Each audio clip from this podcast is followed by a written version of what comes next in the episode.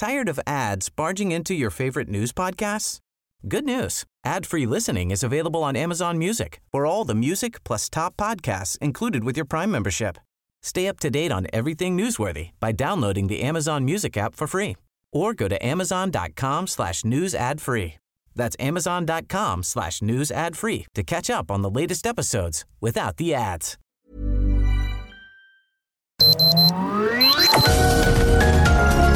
Heraldo Media Group presenta Sergio Sarmiento y Lupita Juárez. Información veraz y oportuna con un toque personal y humano. Por El Heraldo Radio, donde la H suena y ahora también se escucha.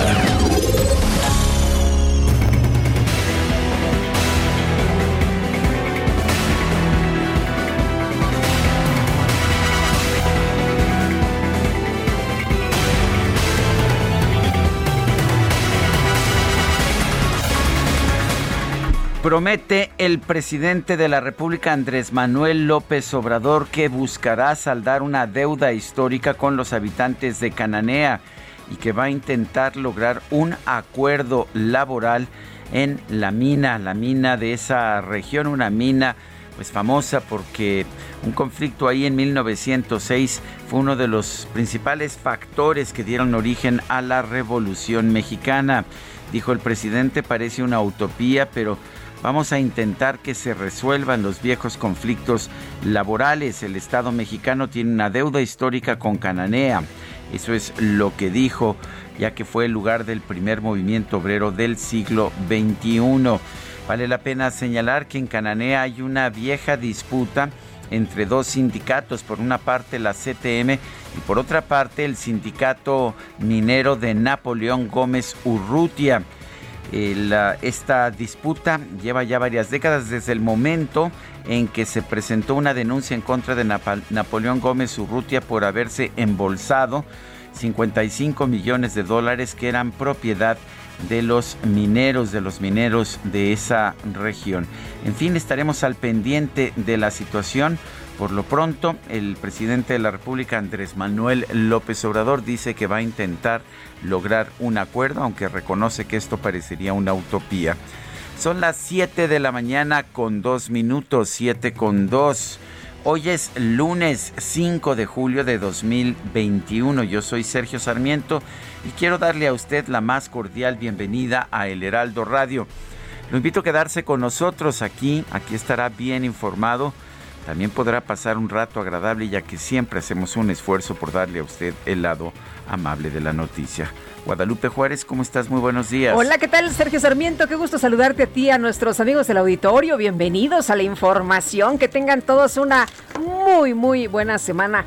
Pues les cuento de esto que llamó mucho la atención. El fin de semana, una fuga de gas en un ducto submarino de Pemex fue lo que causó la explosión del pasado viernes en la sonda de Campeche del Golfo de México y que provocó un incendio que estuvo activo por más de cinco horas. Seguramente ustedes vieron ahí varios videos, vieron varias fotografías. Impresionante esta bola de fuego que se veía en el mar, sí, en el mar.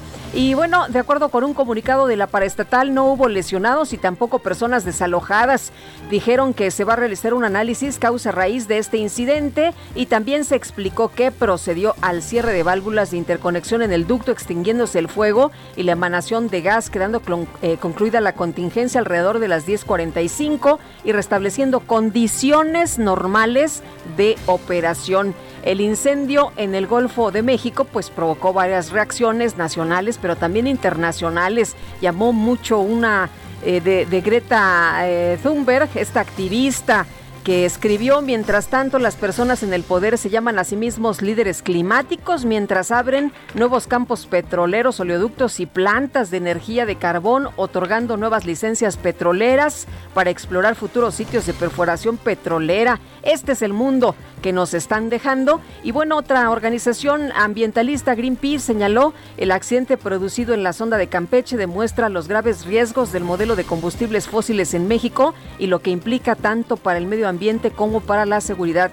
de las personas. También se dio a conocer pues cómo estaban las condiciones de los trabajadores justamente por falta de aires acondicionados y se hizo también alguna información, se dio a conocer alguna información pues de cómo se trabaja en este lugar. Este sábado en la mañana falleció falleció una de las jóvenes impactadas por un por un automóvil aparentemente a propósito se trata de María Fernanda Olivares Poli. Esta mujer fue agredida por Diego N en un vehículo, aparentemente tenía una relación sentimental. La atropelló a ella junto a su, amiga Fernanda Cuadra, quien, quien ha sobrevivido a este atentado. Estuvo la joven Fernanda 20 días internada en el Hospital General de Joco después de esta agresión los esfuerzos por ah, mantenerla con vida no lograron su objetivo. En realidad nunca mejoró, la verdad siempre se buscó estabilizarla y todos los días era una constante lucha por no dejar que falleciera, señaló Oscar Miranda, abogado, abogado de la familia. Eh, vale la pena señalar que se está planteando esta, este ataque, este atropellamiento como un homicidio, como un homicidio doloso, un feminicidio. Y bueno, pues así será juzgado en las cortes de nuestro país. Son las 7 de la mañana con 6 minutos.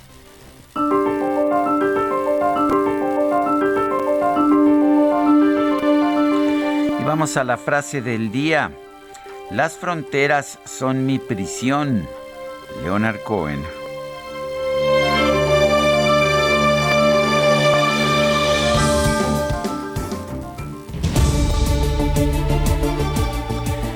Bueno, y las preguntas, este viernes pasado preguntábamos en este espacio, ¿debe el gobierno ser el tribunal que, que decida si los medios mienten?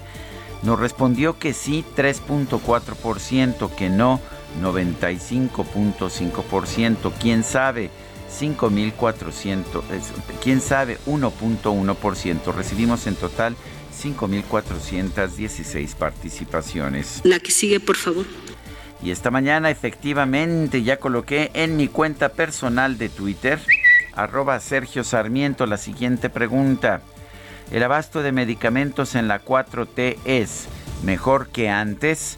2.4% responden así. Igual, 2.5%. Peor, 95.1%. En 35 minutos hemos recibido 1.496 votos. Las destacadas del Heraldo de México.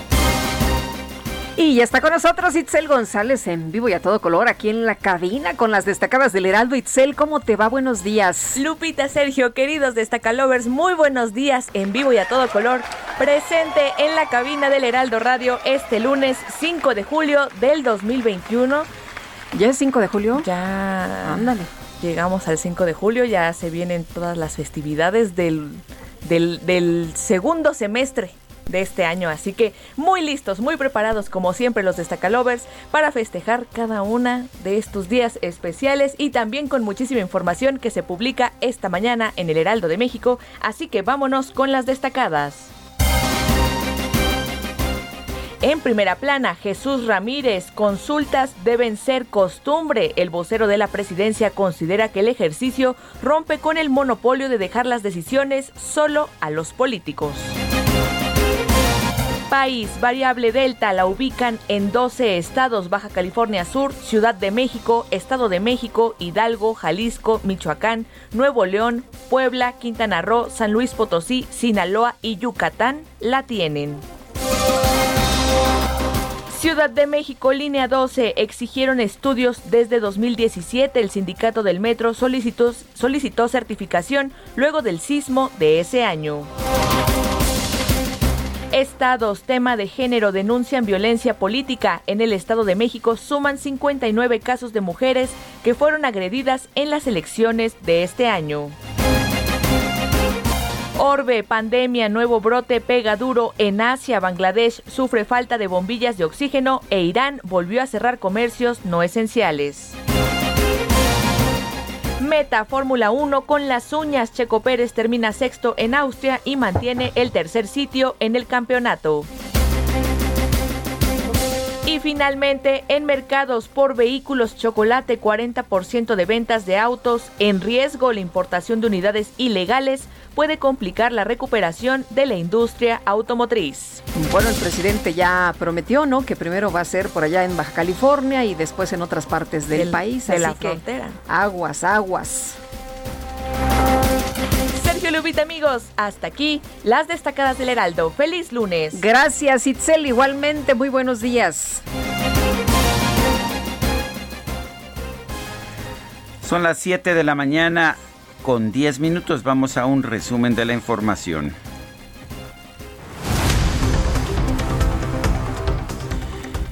Bueno, y vamos a la información de este lunes 5 de julio del 2021. Durante su gira de trabajo por el estado de Sonora, el presidente López Obrador aseguró que su gobierno va a garantizar la justicia ante los conflictos laborales que se registren en el país. Dice que va a escuchar a todas las partes implicadas. Ahora la secretaria del Trabajo tiene que atender a las dos partes y tiene que actuarse con justicia y tiene que haber un auténtico juez y se tiene que escuchar a las dos partes y darle la razón al que la tiene y no inclinar la balanza a favor de nadie, sino garantizar que haya justicia. Ese es el cambio. Eso es lo que ofrecemos para Cananea. Además, el presidente ofreció que su gobierno va a mediar en el conflicto minero de Cananea, aunque consideró que resolverlo parece una utopía. La titular de la Secretaría del Trabajo, Luisa María Alcalde, presentó el Plan Integral de Atención a Cananea y los programas para el bienestar en Sonora, con la participación de las Secretarías de Gobernación y Desarrollo Agrario, el Instituto de Salud para el Bienestar y el Instituto Mexicano del Seguro Social. El presidente Andrés Manuel López Obrador instruyó a la Secretaría de Gobernación, a la Secretaría de Desarrollo Agrario, Territorial y Urbano, al Instituto de Salud para el Bienestar, al Instituto Mexicano del Seguro Social y a la Secretaría del Trabajo y Previsión Social, por cierto, todas y todos los titulares hoy aquí presentes, a delinear y ejecutar un plan para la atención integral de Cananea. Este plan se conforma por cinco ejes, laboral, seguridad social, salud ambiental, bienestar y desarrollo urbano. Y el gobernador electo de Sonora, Alfonso Durazo, expresó su respaldo incondicional al plan integral de atención a Cananea anunciado por el presidente López Obrador y la titular de la Secretaría del Trabajo, Luisa María Alcalde. El gobernador electo de Nuevo León, Samuel García, anunció que el próximo miércoles se va a reunir con el presidente López Obrador en Palacio Nacional. Y también se dio a conocer que este 7 de julio el presidente va a recibir en Palacio Nacional al gobernador electo de Querétaro, Mauricio Curi. El consejero presidente del INE, Lorenzo Córdoba, aseguró que la aplicación del programa de resultados electorales preliminares, el PREP, ayudó a combatir la desinformación en las elecciones del pasado 6 de junio. Los conteos rápidos estimaron con gran precisión la participación ciudadana y los rangos de votación obtenida por cada fuerza política, tanto para la Cámara de las y los diputados como para las gubernaturas, con porcentajes que después fueron confirmados tanto por los PREP como por los cómputos oficiales. En la importante tarea de contar con información cierta desde la noche misma de las elecciones, hoy nuevamente el INE puede decir misión cumplida. Bueno, y por otro lado, el consejero presidente Lorenzo Córdoba aseguró que el Instituto Nacional Electoral organiza la consulta popular sobre el juicio a los actores políticos del pasado con la misma calidad que las elecciones del 6 de junio. La Sociedad Interamericana de Prensa, la CIP, denunció que la presentación del reporte ¿Quién es quién en las mentiras durante las conferencias de prensa del presidente López Obrador estigmatiza e intimida a los periodistas, aun cuando en México ya se registra un elevado nivel de violencia contra los comunicadores. Pues sí, violencia y asesinatos en contra de los periodistas. El dirigente nacional del PAN, Marco Cortés, aseguró que a 30 meses del inicio de la actual administración federal aún se esperan resultados concretos, ya que durante la gestión del presidente López Obrador la pobreza extrema se duplicó y se han registrado más de 90 mil homicidios. coordinador de Morena en el Senado, Ricardo Monreal, informó que su bancada va a pedir que el gobierno federal informe sobre el tráfico ilícito de armas a México. Este domingo en el Panteón Dolores de la Ciudad de México fue sepultada Fernanda Olivares Poli, una de las dos jóvenes que fueron atropelladas el pasado 12 de junio por Diego N. en la alcaldía Iztacalco. Un juez vinculó a proceso al excomisionado para la reconstrucción de la Ciudad de México, Edgar eh, Tungui, por su probable responsabilidad en el delito de uso ilegal de atribuciones y facultades. La Comisión Nacional del Agua entregó al gobierno de Puebla un estudio sobre las condiciones geohidrológicas del socavón del municipio de Juan Cebonilla, el cual señala que este podría haberse formado por un proceso natural de disolución de rocas. La Asamblea Plenaria de la Sección 22 de la Coordinadora Nacional de Trabajadores de la Educación en Oaxaca determinó convocar al proceso interno para relevar a su dirigente Eloy López Hernández. Y la sección 22 de la CENTE en Oaxaca también resolvió regresar a clases presenciales hasta que el gobierno federal haya vacunado a por lo menos el 60% de la población.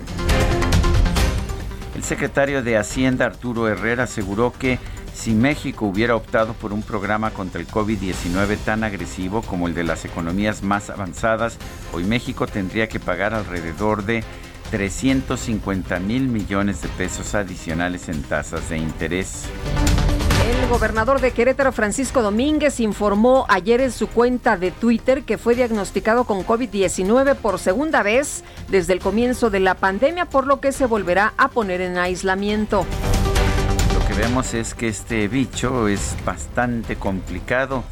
En otros casos de influenza, por ejemplo, uno queda protegido por lo menos un año mientras surgen nuevas variantes. En este caso, estamos viendo que distintas personas pueden, pueden contraer el COVID en segunda ocasión. La Secretaría de Salud Federal informó que en México ya suman 233.622 las muertes por COVID-19. En todo el país se han aplicado 47.197.000 vacunas. El gobierno federal pidió a los mexicanos que planean viajar al extranjero que tomen sus precauciones ante el repunte de la pandemia en diferentes regiones del mundo debido a la aparición de nuevas variantes del virus.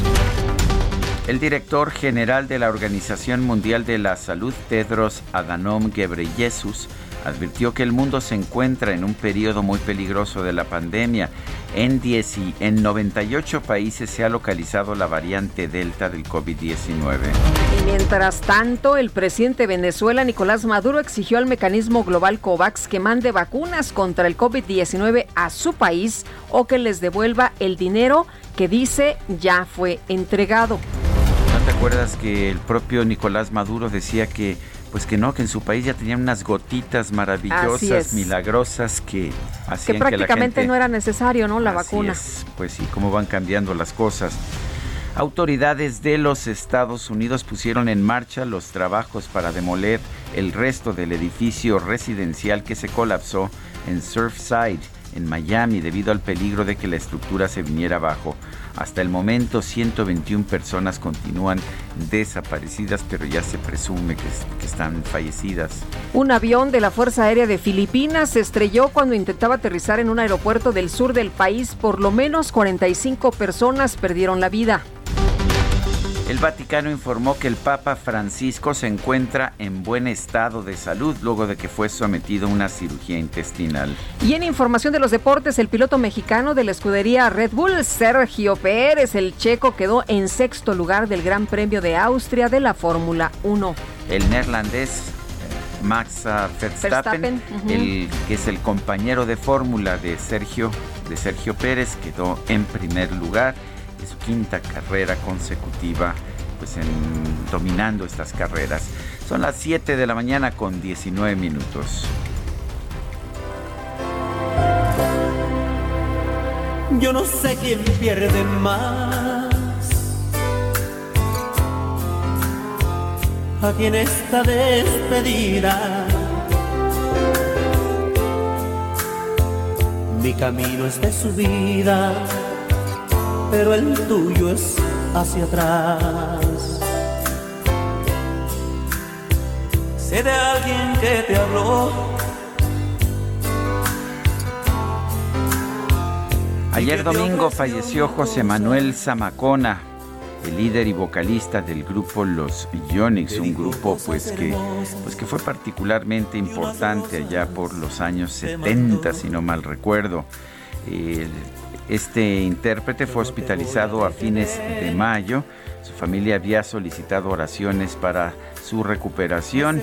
La familia confirmó, sin embargo, el fallecimiento del cantante el día de ayer. El hijo del músico agradeció las oraciones por su padre, quien quedó con daños pulmonares tras padecer de COVID-19. Y vale la pena señalar que que Zamacona había sido vacunado contra el COVID-19 eh, por estar en el rango de 60 años y más. Y esto ocurrió en marzo, es cuando, se, cuando fue vacunado y sin embargo pues falleció de cualquier manera. Es importante recordar que la vacuna no da una protección del 100%.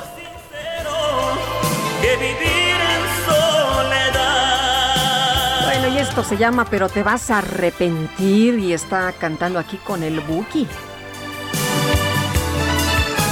Pues sí, esta condenada, esta desgraciada enfermedad que se ha llevado a tanta gente y esto pues lo único que nos alerta es para seguirnos cuidando, para no bajar la guardia, ya estaba vacunado y aún así, aún así, pues estamos viendo los contagios. Vámonos con más información, Gerardo Galicia, desde la zona oriente de la Ciudad de México. Gerardo, ¿qué tal? ¿Cómo estás? Buenos días. Muy bien, Lupita, Sergio, excelente mañana y tenemos una mañana bastante, bastante fresca y en materia de vialidad ya con algunos conflictos viales para nuestros amigos que van a utilizar el anillo periférico, sobre todo llegando a la zona de rastros, pasando Zaragoza con rumbo a la avenida Pantitlán. Tenemos mucha actividad comercial, vehículos estacionados en pleno periférico y prácticamente atravesados, así que de preferencia hay que buscar vías alternas. Si necesitan llegar al eje 1 Norte, a la zona de la calzada de Zaragoza, es eh, preferible buscar el eje 5 Oriente Javier Rojo Gómez, se van a ahorrar muchos minutos y para nuestros amigos que van a transitar sobre el eje 5 Sur también ya hay asentamiento llegando al periférico,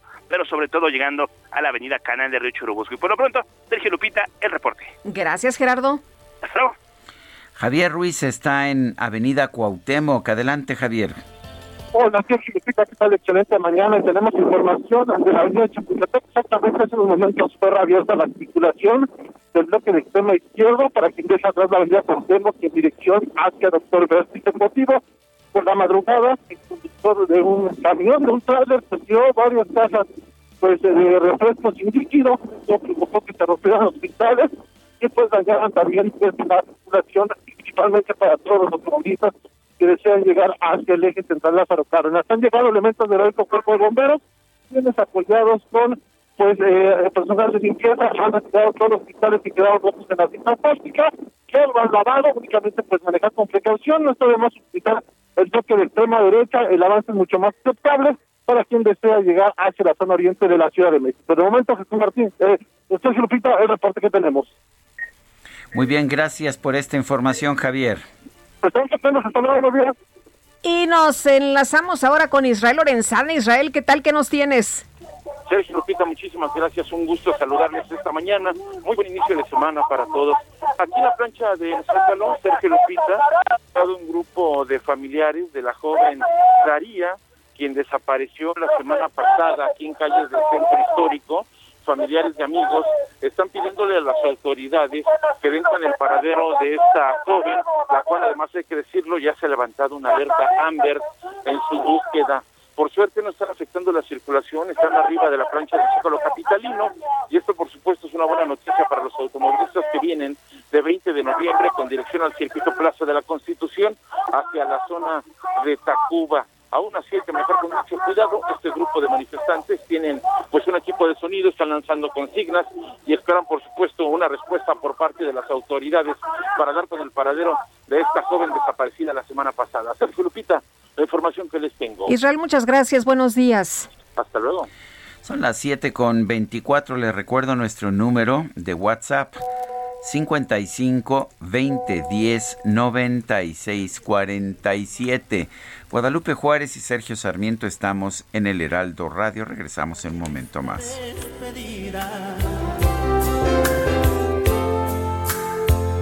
Mi camino es de subida, pero el tuyo es hacia atrás. Sé de alguien que te habló y que te ofreció mil cosas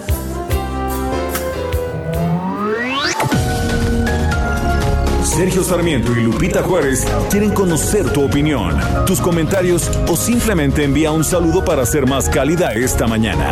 Envía tus mensajes al WhatsApp 5520 109647.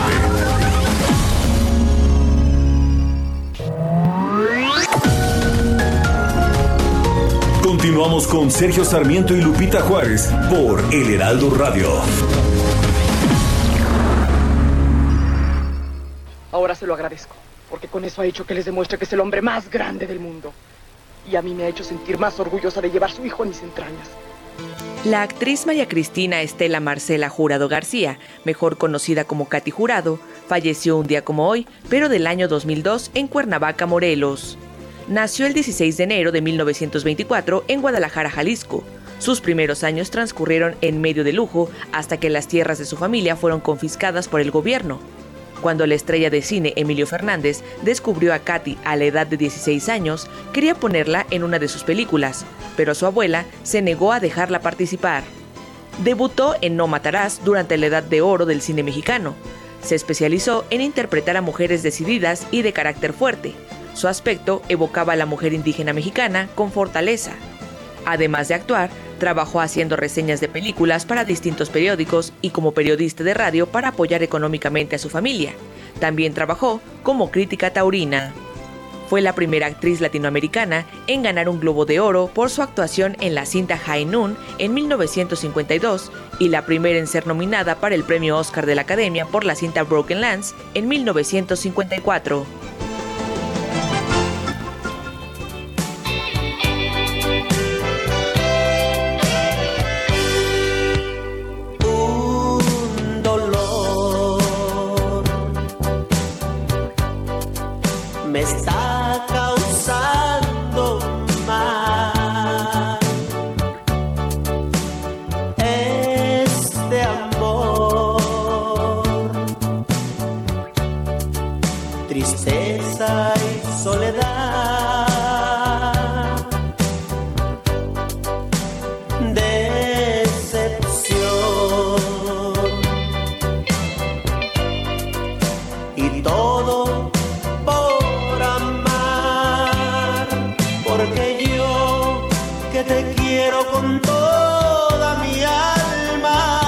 Escuchando música interpretada por Juan Manuel, José Manuel, perdón, Zamacona y los Yonix. Esto se llama Un dolor. Falleció, falleció ayer José Manuel Zamacona.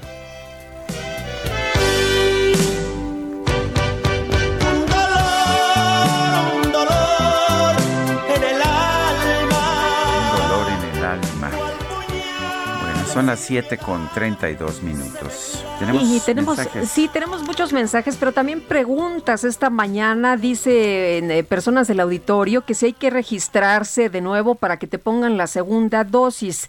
Eh, fíjese que me están respondiendo desde el gobierno capitalino que no, solo hay que presentar el comprobante que les dieron en la primera dosis, respetar el día y hora que se les fue asignado para la segunda dosis y si no lo sabe, hay que llamar a Locatel. Eh, preguntaba yo si en algunos casos me, decían que mandaron mensajes. Bueno, pues si no le mandaron un mensaje, puede entrar a la página de vacunación para saber qué día, sede y hora les toca. Así que no hay que registrarse de nuevo para una segunda dosis. Salvador Luna nos dice buen día y buena semana para toda la familia del Heraldo Radio. Eh, también eh, nos dice Rodolfo Contreras desde Querétaro, es alarmante el creciente número de personas que hablan de la pandemia en el pasado. Sigamos con los cuidados sanitarios. Y dice Rosalía Martínez, hola, buenos días mis queridos Sergio y Lupita, espero que hayan tenido un feliz fin de semana empecemos de nuevo. Empecemos de nuevo. Hoy hay información, Sergio, de que ha sido detenido eh, a Luis Cárdenas Palomino, acusado de tortura. Vamos a ampliar la información en un momento más y la estaremos confirmando, por supuesto, en un momento más, pero esto es lo que se ha dado a conocer, lo que está eh, surgiendo en estos momentos. Siete de la mañana con 34 minutos.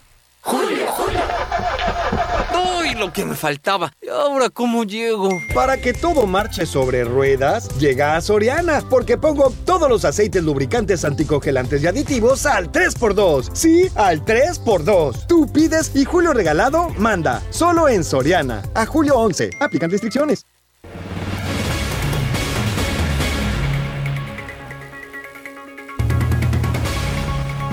Según datos de la Secretaría de Salud, continúa el incremento de casos de COVID-19, esto por cuarta semana consecutiva. Gerardo Suárez, adelante.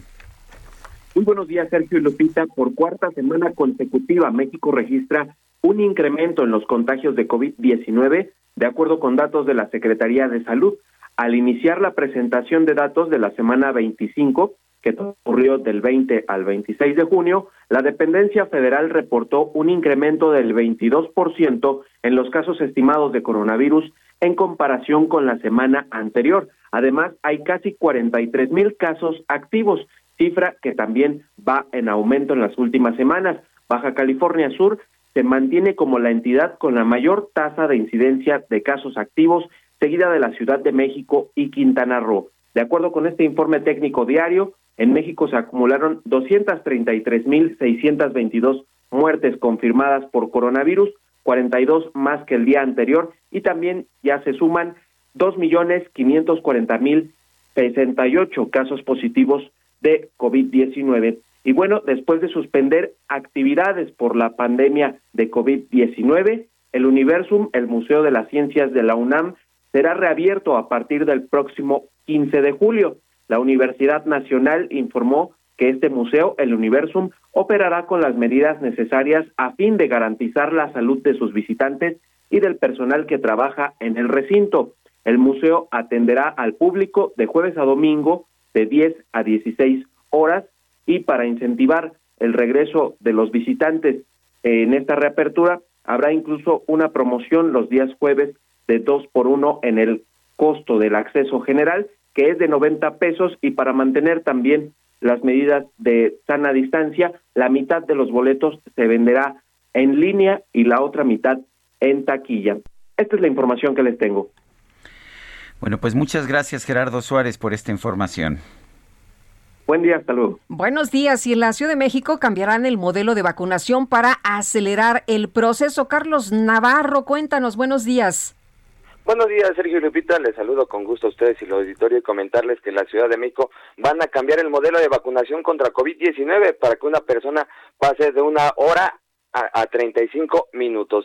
Este ajuste implica la definición de 18 sedes de vacunación fijas en la capital del país. Y es que a diferencia cuando las personas llegaban a la sede de vacunación y se sentaban en una mesa y se registraban, en esta ocasión buscan en un par de minutos que la persona solamente llegue y ya se esté vacunando. Solamente se va a hacer una inspección visual a sus documentos para que sea una persona candidata a vacunarse. Se va a sentar, lo van a vacunar. También las, el personal de salud encargado va a llevar un proceso más rápido y ya va a ser cuando estén en los 30 minutos de espera, cuando a ver si hay reacción o no, cuando van a llenar sus documentos.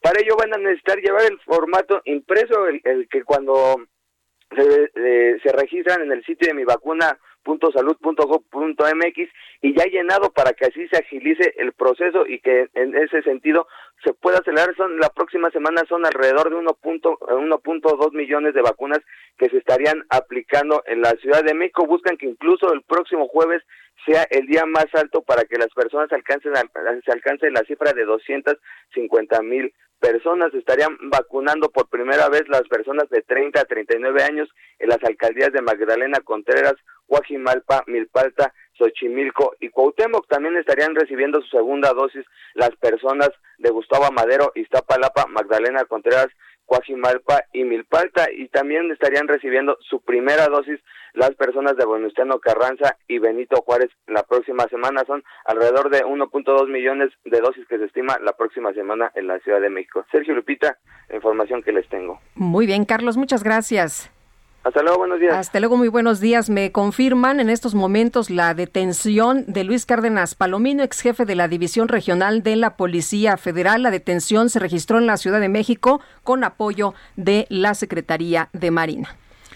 El gobernador de Querétaro, Francisco Domínguez, dio positivo a COVID-19 por segunda ocasión. Patricia López nos tiene la información. Patricia, adelante. Así es, muy buenos días. El gobernador de Querétaro, Francisco Domínguez Servién, anunció a través de sus redes sociales la noche de este domingo que nuevamente dio positivo a COVID-19. El gobernador narró en sus redes sociales que inició con síntomas leves el viernes pasado y, como lo mencionan, esta es la segunda ocasión en la que el mandatario estatal adquiere el virus. Hay que recordar que a finales del año pasado, en marzo, perdón, a finales de marzo del año pasado, él ya había presentado síntomas y también un estudio confirmó la enfermedad. Hay que eh, resaltar además que, bueno, el gobernador anunció que se mantendrá en su casa con vigilancia médica, coordinando las tareas y actividades de su gobierno a distancia. En sus redes sociales, a la par de este anuncio, también el gobernador hizo un anuncio, un exhorto a la población a quien le pidió extremar todas las medidas preventivas, incluso si cuentan con la vacuna. Hay que recordar que, igual que en el resto del país, en Querétaro se sigue eh, esta campaña de vacunación que hoy eh, inicia con los habitantes de la capital, por ejemplo, de eh, más de 40 años, y él lo que ha pedido a la población es que espera que su caso contribuya a eliminar la falsa idea de que la vacunación ya impide el contagio, porque él justo estaba por recibir la segunda dosis, así que le pide a la población vacunarse y seguirse cuidando. A través de sus redes sociales, el gobernador también señaló que eh, ya avisó a los familiares y contactos directos para que se aíslen y tomen las medidas pertinentes y también eh, difundió el resultado de su prueba por el virus SARS-CoV-2 eh, emitido en los laboratorios de la Secretaría de Salud Estatal. Eh, esa es toda la información hasta este momento. Patricia, muchas gracias. Muy buen día. Buenos días. Y de acuerdo con el reporte de la Secretaría de Salud, los casos de COVID-19 han incrementado un 19% en México durante la semana epidemiológica 24. El doctor Arturo Erdeli, profesor de tiempo completo en la FES Acatlán de la UNAM, está en la línea telefónica para platicar con nosotros precisamente de este, de este tema del incremento en eh, nuestro país. Y doctor, ¿qué tal? Qué gusto saludarte esta mañana. Muy buenos días. Sergio Lupita, muy buenos días a sus órdenes. ¿Estamos ante una tercera oleada o es una enésima oleada o, qué oleada es esta que estamos sufriendo? Pues eh, en México hemos tenido una ola permanente, digamos, con repuntes altas y bajas, pero pero no nunca hemos logrado llegar a un control epidémico. Estuvimos cerca en el mes de junio, pues empezamos una tendencia descendente de casos desde eh, principios de febrero pero pues ya ya se perdió eso, empezaron los repuntes en varias entidades costeras y pues han ido eh, este acentuando y incluso agregando más entidades. Ahorita ya tenemos repuntes eh, de leves a muy severos en 16 de 32 entidades. Entonces sí, estamos en un, en un repunte con intensidades eh, diferenciadas por entidad federativa. Eh, Arturo, ¿cómo em, vas revisando los casos? ¿De dónde sigues obteniendo la información? ¿Sí hay eh, en, eh, las páginas del gobierno información confiable? ¿Se da, se sube la información eh, relevante? ¿O es lo que tenemos solo de, las, de, los datos de la Secretaría y las conferencias ya que van a regresar de nuevo? Pues siguen, eh, lo han hecho desde abril y, y, sigue por lo menos hasta el día de ayer, eh, eh, eh publican unos datos abiertos que, cualquier interesado puede descargar y, y en esos datos abiertos pues se, se lleva la cuenta de los casos eh, nuevos que hay positivos o negativos, ¿no? O sea, todos los casos sospechosos, este, en qué entidades y municipios están. Entonces es a partir de esa información que uno puede continuar analizando la tendencia e ir verificando. Y aparte está el, reporte técnico diario que, siguen publicando eh, la Secretaría de Salud en su página, como, como siempre lo ha hecho. Entonces esas son, digamos, las principales fuentes de información hasta el momento. Bueno, eh, eh, ¿piensa usted entonces que sí sabemos exactamente lo que está pasando en nuestro país? ¿Qué hay de esta idea de que sobre todo el número de muertos y el número de, contagios no responden a la realidad porque seguimos sin hacer un número suficiente de pruebas?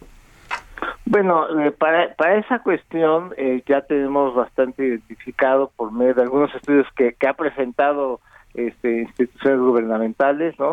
Que, lo que hay que hacer en los casos confirmados hay que multiplicarlos por un factor de 30 y, y las, las muertes confirmadas hay que multiplicarlas hasta el momento por un factor de 2.23 para darnos una idea de, de, la magnitud real de, la epidemia en México. Ahora, lo que sí hay que decir es, eh, eh, afortunadamente pues ya hay muchos adultos mayores este que, están vacunados y que era la población más más vulnerable entonces ahorita ante este repunte no se ha visto un repunte tan importante en el caso de las muertes precisamente porque el grupo de edad que ahorita se está contagiando muy fuerte es el que va como de 20 a 39 años, ¿no? Son justo los que no están vacunados y que tienden a, sufrir una, digamos, una forma más leve de, de, COVID, pero aún así no es buena noticia que los jóvenes estén contagiando, porque aún con un COVID leve, pues deja secuelas eh, muy molestas de duración determinada, entonces a nadie conviene este eh, contagiarse de COVID. Eh, doctor, ¿por qué seguimos viendo en este corte diario que nos da a conocer la Secretaría de Salud el número de muertos de 200, de 200 y tantas personas y, y, lo que vemos con las cifras que usted nos revela, pues es más de medio millón de personas eh, fallecidas, a pesar de que la Secretaría de Salud reconocen que hay un eh, exceso de mortalidad y que podría ser alrededor de 300 mil o más.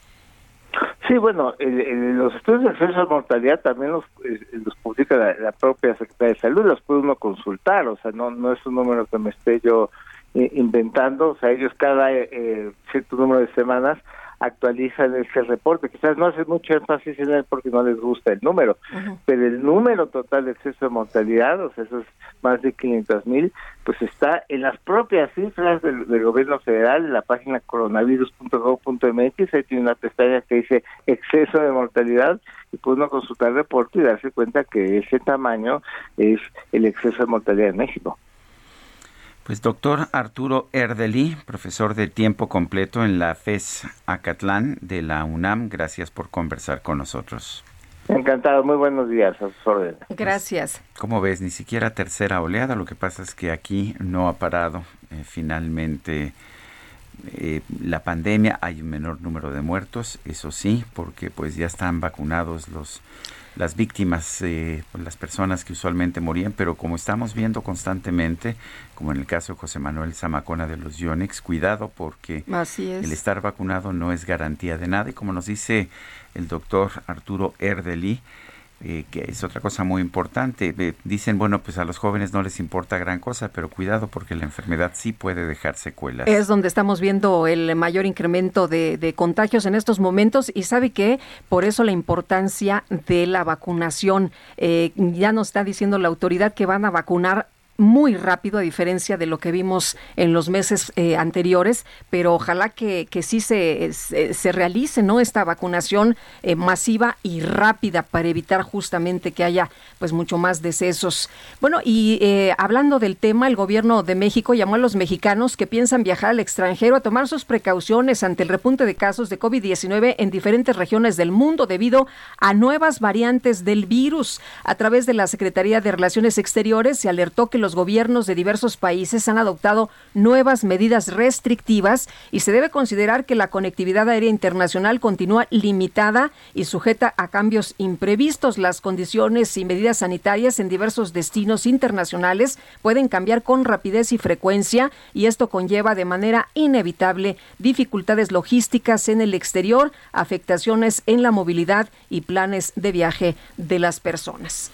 Bueno, y eh, vamos a otros temas. El gobernador electo de Nuevo León, Samuel García, se va a reunir este miércoles con el presidente López Obrador en Palacio Nacional. Daniela García, adelante. Muy buenos días, Sergio Lupita. Pues así es, el gobernador electo de Nuevo León, Samuel García, confirmó a través de sus redes sociales que será este miércoles cuando visite al presidente de la República, Andrés Manuel López Obrador, en Palacio Nacional. Él pues publicó un video en donde dio a conocer que esta reunión se llevará a cabo a las 10 de la mañana, donde aseguraba también que es una buena noticia para la relación de la entidad con la federación. Aseguró que irán con la mejor actitud, en el mejor ánimo de construir y de cooperar, eh, como pues había mencionado incluso el presidente ya hace algunos días. El mandatario electo de Nuevo León adelantó también que espera tocar algunos temas relevantes para la entidad como proyectos y planes, ya que insistió que se necesitará del apoyo y la ayuda del presidente para construir los planes seccionales que se ha propuesto. Pues estaremos pendientes entonces de qué es la reunión este, este miércoles a las 10 de la mañana. Sin embargo, pues es todo lo que tenemos de información hasta este momento. Sergio Lupita. Muy bien, pues uh, muchas, muchas gracias Daniela por este reporte. Muy buenos días. Bueno, y en la conferencia mañanera el presidente López Obrador calificó como propaganda el que la alianza PRI, PAN y PRD denunciara en la OEA la intervención del crimen en las pasadas elecciones del 6 de junio. Sí, la calificó como propaganda. Eh, vamos a escuchar un poquito de lo que dijo. ir a hacer una denuncia a un organismo internacional, en este caso a la OEA, cuando ellos fueron los causantes de la crisis de México. ¿O quiénes fueron los responsables? ¿El cártel de Sinaloa surgió en estos dos años y medio? ¿El Jalisco Nueva Generación es de ahora? ¿El cártel de Guanajuato surgió ahora? ¿Que no ellos mantuvieron convivencia y toleraron a estos grupos? Y ahora resulta que este, quieren culparnos a nosotros. Podemos ser responsables, pero no culpables.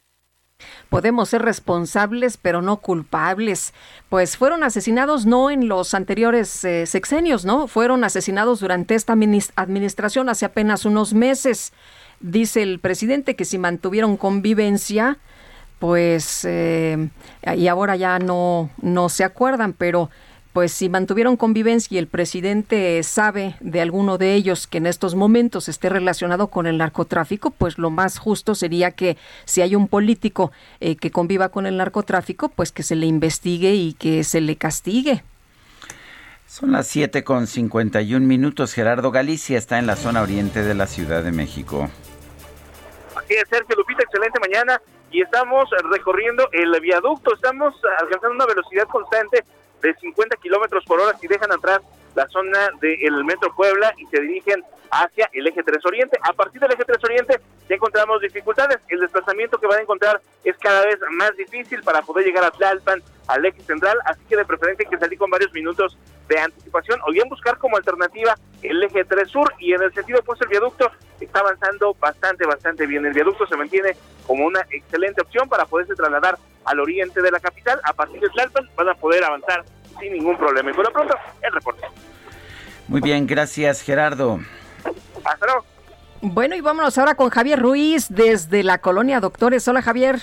Hola Lupita Sergio, ¿qué tal? Excelente mañana. Y justamente en este momento, Lupita Sergio se lleva un operativo en la calle de Doctor eh, Barragán, casi esquina prácticamente a un predio del eje 3 Sur, la avenida Morelos, por parte de elementos de la Secretaría de Seguridad Ciudadana, están ingresando a un, una eh, fábrica aparentemente de en color gris, al parecer pues a buscar autopartes eh, robadas de acuerdo a lo que nos han mencionado los uniformados. Es un grupo de aproximadamente 40, 50 policías, los cuales han llegado pues también con un mazo para romper pues la chapa, sin embargo pues ya han ingresado a este domicilio, estaremos viendo en los próximos minutos qué es lo que encuentran, de momento únicamente pues los uniformados se encuentran en esta fábrica, en el interior justamente aparentemente hay autopartes, ya serán los próximos minutos que nos den a conocer, el tránsito local solo manejar sobre, con bastante precaución sobre el eje 3 sur, al menos para quien se desplaza del eje central Lázaro Cárdenas, y esto en dirección hacia la avenida Doctor Ver, que bien para continuar a la avenida Cuauhtémoc. De momento, Lupita Sergio,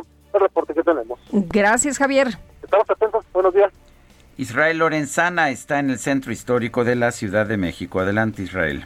Sergio Lupita, muchísimas gracias. Pues eh, continúan llegando grupos de manifestantes aquí a la plancha del Zócalo Capitalino. Por suerte no están afectando la vialidad del circuito Plaza de la Constitución. Lo que sí ya tenemos asentamientos a través de la zona de San Pablo, su continuación Izazaga, esto con dirección hacia el ex central Lázaro Cárdenas. Por un lado, el lento cambio de luces en los semáforos y por otro hay que tomar en cuenta, bueno, pues la hora pico, la afluencia de vehículos que va con dirección hacia las inmediaciones de Bucareli, Cuauhtémoc, o más adelante con dirección hacia la glorieta de los insurgentes. No hay que buscar alternativas, superando Lázaro Cárdenas, la circulación tiende a mejorar. El sentido opuesto, a través de Avenida Chapultepec, sin ningún problema, se presenta como una buena alternativa para nuestros amigos que van con dirección hacia la zona de la Viga o más adelante con dirección hacia Congreso de la Unión. Sergio Lupita, la información que les tengo. Gracias Israel Lorenzana. Son las 7 de la mañana con 53 minutos. Bueno, y el Papa Francisco, fíjese usted que está bien después de una cirugía intestinal que se realizó bajo anestesia general en el Hospital eh, Gemelli de Roma. Esto se dio a conocer allá en el Vaticano. El portavoz Mateo Bruni dijo en un comunicado que el pontífice de 84 años respondió bien a la cirugía, que el Vaticano había dicho anteriormente que estaba programada, no dio más detalles sobre la operación y no dijo cuánto tiempo permanecería el Papa en el hospital. Son las 7.54, Guadalupe Juárez y Sergio Sarmiento estamos en el Heraldo Radio. Regresamos.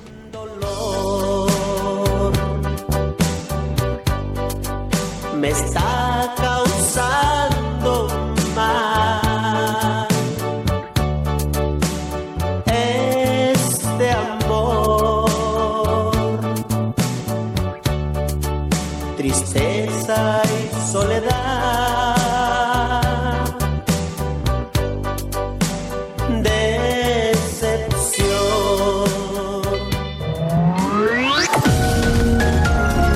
Sergio Sarmiento y Lupita Juárez quieren conocer tu opinión, tus comentarios o simplemente envía un saludo para ser más cálida esta mañana.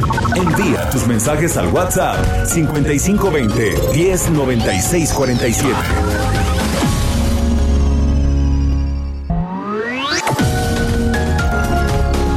Continuamos con Sergio Sarmiento y Lupita Juárez por El Heraldo Radio.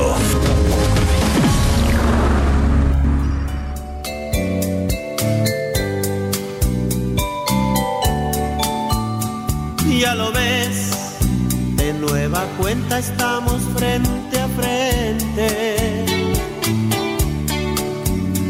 Mira pues, ¿quién lo diría que volvería a verte? Solo que ahora las cosas son muy diferentes. Yo ya no soy aquel que te lloro al saber que iba a perderte. Eres la viva imagen de la derrota. Seguimos escuchando música de los Yonix. Ayer falleció su principal intérprete, su vocalista, José, José Manuel Zamacona. Esto se llama Frente a Frente.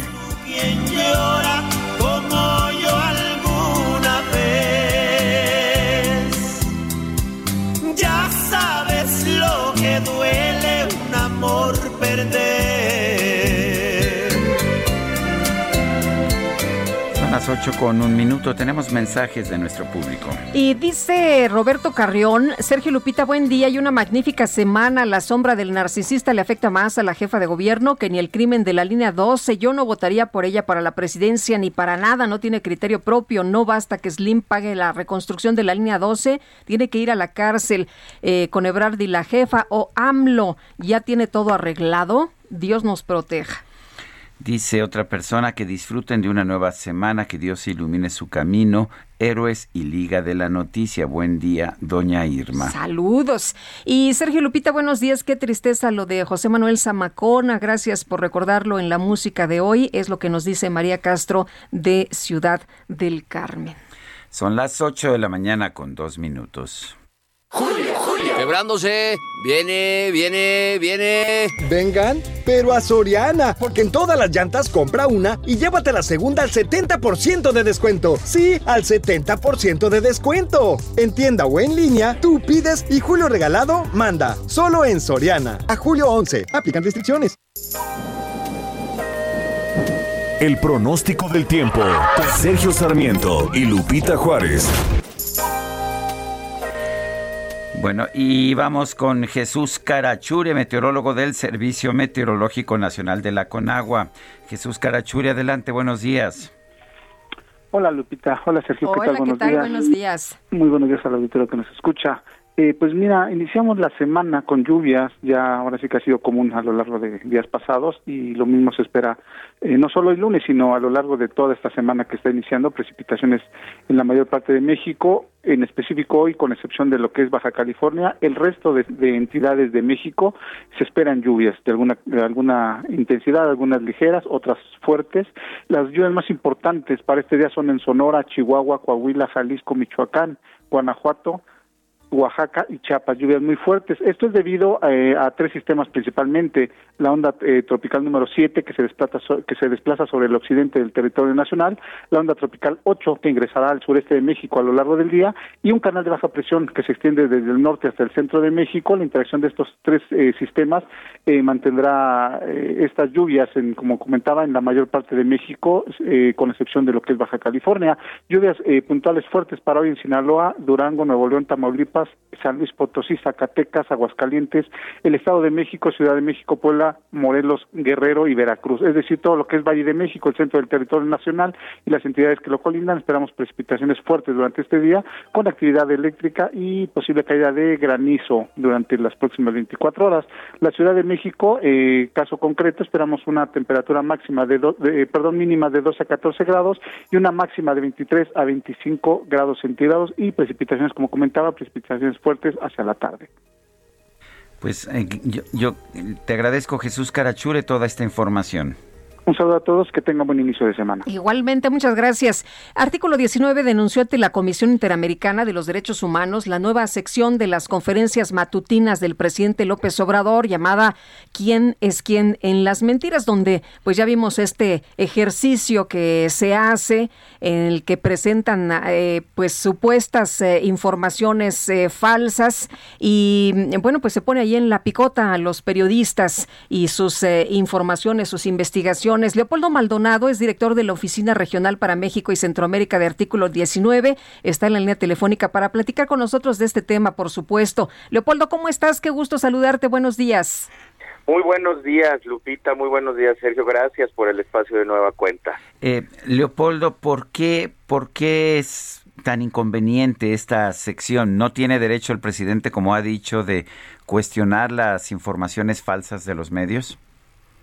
Mira, eh, eh, a ver, el, el, el, el, esto que comentaba en la entrada de, la nota, Lupita, es, importante porque justo nosotros habíamos solicitado junto a más de 20 organizaciones nacionales e internacionales la audiencia temática para el 180 periodo de sesiones de la CIDH por el estigma que efectivamente profiere el presidente contra periodistas y contra personas defensoras de derechos humanos recordarán incluso nuestro caso, que no fue el único, pero que también eh, abonó, digamos, este clima de animadversión en contra de la defensa de derechos humanos, que era un mecanismo que se venía presentando ya en las matutinas y que se reprodució, se replicaba a nivel local.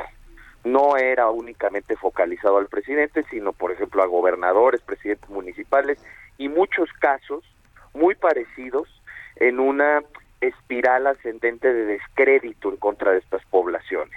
Pues bueno, lo que sucedió es que el miércoles está la primera sección del quién es quién en las mentiras, como un nivel más en la escalada de estigmatización en contra de la prensa, así lo consideramos, porque el Estado no puede erigirse como tribunal de la verdad. El jefe del Ejecutivo no puede determinar qué noticias son falsas o que son verdaderas, porque se puede prestar arbitrariedades, porque se puede prestar abusos de poder. Otra cosa es el derecho de réplica al que siempre ha apelado el presidente y que efectivamente tiene derecho cualquier ciudadano, incluso cualquier autoridad, pero la réplica entraña aclarar hechos falsos o inexactos, presentando pruebas y hechos, no descalificaciones como lo que hemos visto hasta ahora. Eh, Leopoldo, vivimos en un país donde la situación de los periodistas eh, es eh, de riesgo, donde asesinan a, periodistas. Em, ¿Qué tanto ayuda esta sección como quién es quién en las mentiras que presenta el López Obrador o qué tanto desayuda precisamente para que puedan realizar su trabajo de manera libre los periodistas? No ayuda en nada, Lupita, yo creo que al contrario abona el clima de violencia y de hostilidad. Eh, México encabeza la, la lista de países más letales para la prensa.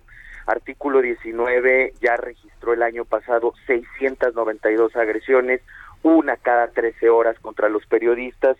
Y no estamos hablando solamente de este tipo de, de campañas, de descrédito, hablamos de agresiones, agresiones, amenazas, golpes. El fin pasado, el, el, el, lunes, el perdón, el sábado por la mañana, la Policía Estatal de Veracruz reprimió una manifestación y cargó contra los cinco periodistas que estaban ahí. Eh, las tres semanas pasadas asesinaron a tres colegas.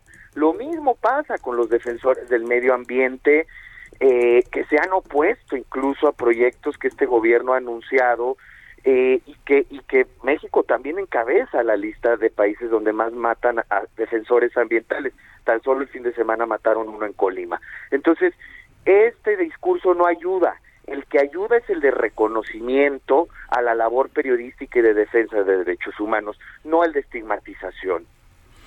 Eh, de las eh, hemos visto nada más uno de estos ah, pues programas este o partes del programa de, del presidente López Obrador del quién es quién en las mentiras. Eh, te pareció que se comportaron con o la persona encargada de hacer la presentación presentó información correcta o presentó pues información falsa también eh, partiendo del supuesto de que es un ejercicio totalmente fuera de lugar para una entidad del Estado mexicano, pero ya siendo, digamos, un acercamiento eh, a, a, la mecánica que se presentó. Para empezar, no tenemos clara la metodología. El relator de libertad de expresión le preguntó, el de la Comisión Interamericana, me refiero, el relator de libertad de expresión de la Comisión Interamericana, Pedro Vaca, le preguntó directamente al vocero de presidencia, Jesús Ramírez Cuevas, en esa audiencia, si seguían los lineamientos del Instituto Poiter sobre, sobre verificación, no lo respondió. Y lo que vimos fue un ejercicio desaseado, donde incluyeron notas que no tenían nada que ver con lo que querían decir. Un ejemplo, eh, está todo este debate sobre el espionaje a periodistas que inicia en el Universal y que continúa con Raimundo Riva Palacio. Meten una nota de Forbes que habla del espionaje que nosotros documentamos junto con otras organizaciones en 2017 durante el gobierno de Enrique Peña Nieto y esa la presentan como nota falsa. Eso da pie a pensar que no tienen el cuidado necesario para eh, escoger las notas y que no es la intención eh, tumbar las mentiras, estigmatizar las mentiras, como dice Ramírez Cuevas que al contrario, cualquier información crítica del gobierno, ya de forma indiscriminada, la van a poner ahí. La van a poner ahí y no hay un mínimo de rigurosidad en lo que están presentando. Eh, Leopoldo, el presidente ha dicho que los periodistas manipulan a la gente, está muy enojado precisamente por los resultados de las elecciones pasadas y por eso pues se crea esta, esta sección. Ha dicho que los periodistas manipulan salvo honrosas excepciones. ¿Qué opinas de esta declaración? Pues yo creo que es una visión también muy paternalista de la ciudadanía, en donde pareciera que nadie se da cuenta de cuando eh, eh, corren o, difunden eh, noticias o, hechos que no son que no son exactos. A mí me parece que efectivamente los medios de comunicación tienen una gran responsabilidad social. Hay muchas asignaturas pendientes, pero el presidente, como lo está abordando, no es de la mejor manera. Además, las audiencias son las que tienen derecho a exigir eh, una mayor calidad periodística. Sin embargo, el, presidente utiliza eh, este, digamos, esta desconfianza que puede llegar a haber en un sector de la población, lo utiliza para eh, tratar de ejercer un control político de otra manera. Dice, ya no censuramos, ya no levantamos el teléfono y quitamos locutores y periodistas de programas, pero eh, estas formas, mediante las cuales hay un ataque permanente muy focalizado sobre todo a ciertos periodistas y opinadores, pues evidentemente lo que busca es amedrentar e inhibir, ¿no? Desde el poder público. Y eso, eso, eso es, al final de cuentas, va a tener como resultado una forma de censura. Entonces, sí, eh, tiene que ser especialmente cuidadoso con sus palabras, si eh, hay esa preocupación sobre la prensa, ¿por qué no construir políticas públicas que apunten a la diversidad de opiniones, a la pluralidad, pluralidad mediática? No va por ahí. Eh, eh, la preocupación es otra. La preocupación de los grupos políticos es seguir tratando de ejercer un control sobre la prensa como desafortunadamente se ejerció durante décadas del Priato. Bueno, pues Leopoldo Maldonado, director de la Oficina Regional para México y Centroamérica de Artículo 19, gracias por conversar con nosotros. Muchas gracias a ustedes, un saludo. Gracias, igualmente, muy buenos días. Bueno, se ha convertido en una gran polémica, yo coincido que pues que no es la función del gobierno eh, estar diciendo quiénes mienten, pero si lo vas a hacer, por lo menos hacerlo bien. Bien, ¿no? No, con todas estas imprecisiones que tuvieron. Ah, es que sí, esta nota es, es falsa. Ah, pues la nota es del 2017, imagínate. No, muy mal, pero la gente que ya lo vio ya se la creyó, ¿no? Por supuesto. En fin, son las 8 de la mañana con 14 minutos. El Químico Guerra con Sergio Sarmiento y Lupita Juárez. Químico Guerra, ¿qué nos tienes esta mañana? Buenos días. Buenos días, Sergio y Lupita. Otro tipo de noticias. ¿Creen ustedes que podríamos producir energía con Facebook? ¿Creen ustedes, Sergio Lupita, que su celular consume más energía eléctrica que su refrigerador en casa? Dos preguntas así que para iniciar la semana. Pues fíjense que sí, ambas preguntas se contestan con un sí. Sí podemos producir energía con Facebook y sí es cierto que mi celular, que el tuyo, Sergio, el tuyo, Lupita, que de los que escuchando, consumen muchísimo más energía eléctrica que lo que pensamos. Cuando lo conectamos para recargarlo, ¿verdad? En la noche el celular, pues no pensamos que esté consumiendo mucha energía. Pero fíjense que todos los datos, todo lo que estamos enviando, los mensajes, todo lo que se sube a la nube, etcétera, va a lo que se llaman centros de datos no, no están en una nube realmente así flotando en el espacio, sino que son bunkers, ¿verdad? Centros de datos gigantescos en donde hay una cantidad de servidores enormes que tienen un problema hoy en día cómo se mantienen fríos, porque si se sobrecalientan, pues empiezan a fallar estos servidores.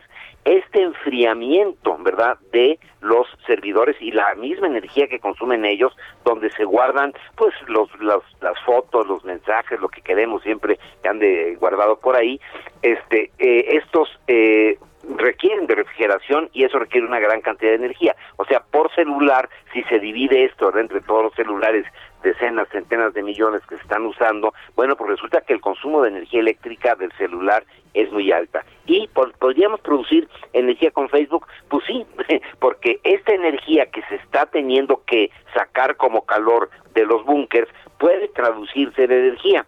Fíjense que eh, investigadores de eh, los centros de datos de Odense en Dinamarca y eh, han establecido, por ejemplo, un sistema que con el aire caliente de una de sus centros de datos tienen energía para siete mil hogares allá en Dinamarca. La energía de desperdicio está por todos lados. Cada vez que encendemos el motor del coche se genera calor, cada vez que una máquina está trabajando se genera calor, cada vez que uso mi celular se está generando calor en estos eh, servidores. Esta es una ley de la termodinámica, Sergio Lupita. Casi siempre esta energía se desperdicia. Fíjense que la escala de esta basura desperdiciada en forma de calor es enorme. Alrededor del 70% de toda la energía producida por la humanidad se tira como energía de desperdicio. Explica Joseph King, director del programa avanzado de energía del gobierno de los Estados Unidos. Esta es la mayor fuente de energía en el planeta la agencia, fundada en 2009, con la misión precisamente de financiar proyectos tecnológicos de alto riesgo con un potencial de beneficio alto, es la que estableció esta relación. Una de las principales misiones de esta agencia es la de aumentar la eficiencia energética, lo que significa tanto como evitar el desperdicio en primer lugar y cómo aprovechar al máximo este desperdicio que ya tenemos actualmente. Así que Sergio Lupita ya saben que su celular consume más energía que su refrigerador, hay que estar conscientes de ello y que sí podríamos generar una gran cantidad de energía con Facebook, con Instagram, con Twitter, en verdad, eh, utilizando la energía de estos, de energía de desperdicio de estos centros de datos, Sergio Lupita. Bueno, pues como siempre, Químico Guerra, gracias y un fuerte abrazo. Igualmente para ustedes, buen inicio de semana. Gracias, hasta luego, Químico. Bueno, en la conferencia de prensa, el presidente López Obrador fue cuestionado sobre quién podría sustituirlo en el 2024. Sí, de eso habló, pero vamos a escuchar qué fue lo que respondió. ¿Quiénes pueden sustituirme? Bueno, pues primero hay que tomar en cuenta que va a ser el pueblo el que va a decidir. Ahora, del flanco progresista, liberal, hay muchísimos. Ya, como Claudia, como Marcelo, como Juan Ramón de la Fuente, Esteban Moctezuma, Tatiana Cloutier, Rocío Nale, bueno, muchísimos. Afortunadamente hay relevo generacional. Este, y yo voy a estar aquí hasta y eso si el pueblo lo decide, porque voy a una consulta en marzo del año próximo y eso no me preocupa mucho porque sé que la gente me va a eh, mantener el apoyo. Me preocupa más la ciencia y el creador, lo que permita la naturaleza y el creador. Bueno, pues ahí está lo que responde el presidente López Obrador. Además descartó que el incendio en la línea submarina de Pemex haya sido provocado. Los primeros reportes eh, que tenemos tienen que ver con una fuga de gas y de nitrógeno en un gasoducto eh, que con eh, lluvia, con tormenta, descargas eléctricas, este, explotó.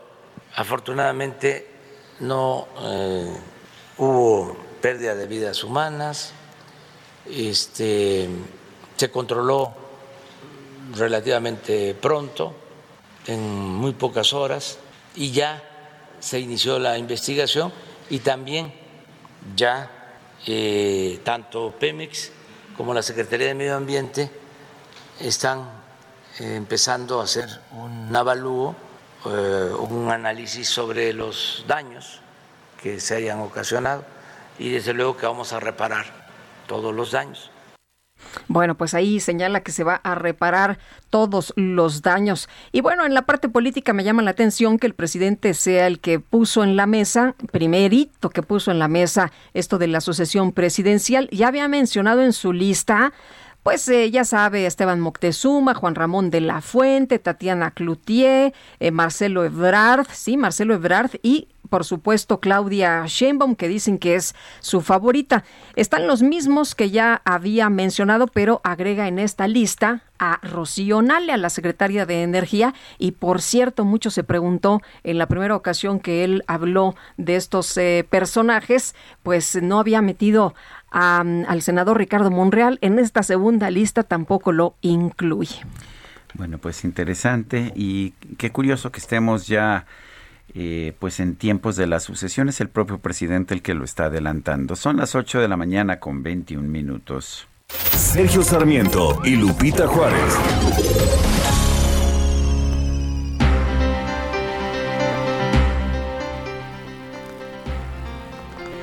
Jorge Ramos, periodista de La Silla Rota, cuéntanos en estos especiales Gestación Subrogada. ¿Qué tal, Lupita? Buenos días, Sergio Auditorio. Pues sí, el pasado 7 de junio, eh, la Suprema Corte de Justicia de la Nación tomó una eh, resolución que tiene que ver con eh, pues este asunto de los vientres de alquiler o la maternidad subrogada. Es un tema pues muy interesante que es una práctica que pues hasta ahora solo se permitía en los estados de Tabasco y Sinaloa, donde hay historias muy interesantes. Y justamente La Silla Rota presenta este lunes un reportaje eh, con eh, testimonios acerca de eh, cómo funciona, qué es la maternidad subrogada, qué implica esta resolución que tomó la Suprema Corte de Justicia de la Nación en un proyecto elaborado por la ministra Norma Lucía Piña y que bueno, ahora eh, abre una, una oportunidad para eh, aquellas personas que no pudiendo tener eh, hijos o también implica a personas del mismo sexo que evidentemente no pueden tener hijos, se abre una, una, una posibilidad en una circunstancia insisto, en el que hay, pues, evidentemente, voces a favor y voces en contra. Así que pues los invitamos a que eh, visiten www.lasillarrota.com para leer este reportaje acerca de la materia subrogada, los testimonios y qué hay detrás de esta resolución que permite a eh, algunas personas poder tener algún hijo o hija a través de un vientre que no es el suyo. Pues muy bien, Jorge Ramos, gracias por esta información. Muy buenos días, Sergio, buenos días. Hasta luego. Son las 8 de la mañana con 23 minutos, 8 con 23. Le recuerdo nuestro teléfono, nuestro número para que nos mande usted mensajes de WhatsApp 55 20 10 96 47. Repito, 55 20 10 96 47. Regresamos en un momento más. Frente a frente. Mira pues ¿Quién lo diría que volvería a verte? Solo que ahora las cosas son muy diferentes. Yo ya no soy aquel que te lloro al saber que iba a perderte. Eres la viva imagen de la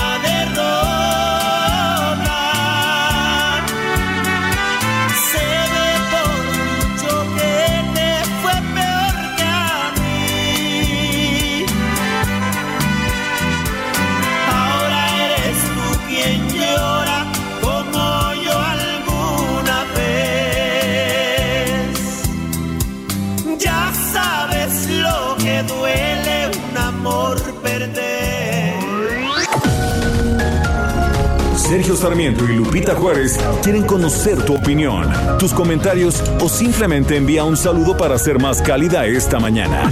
Envía tus mensajes al WhatsApp 5520 109647.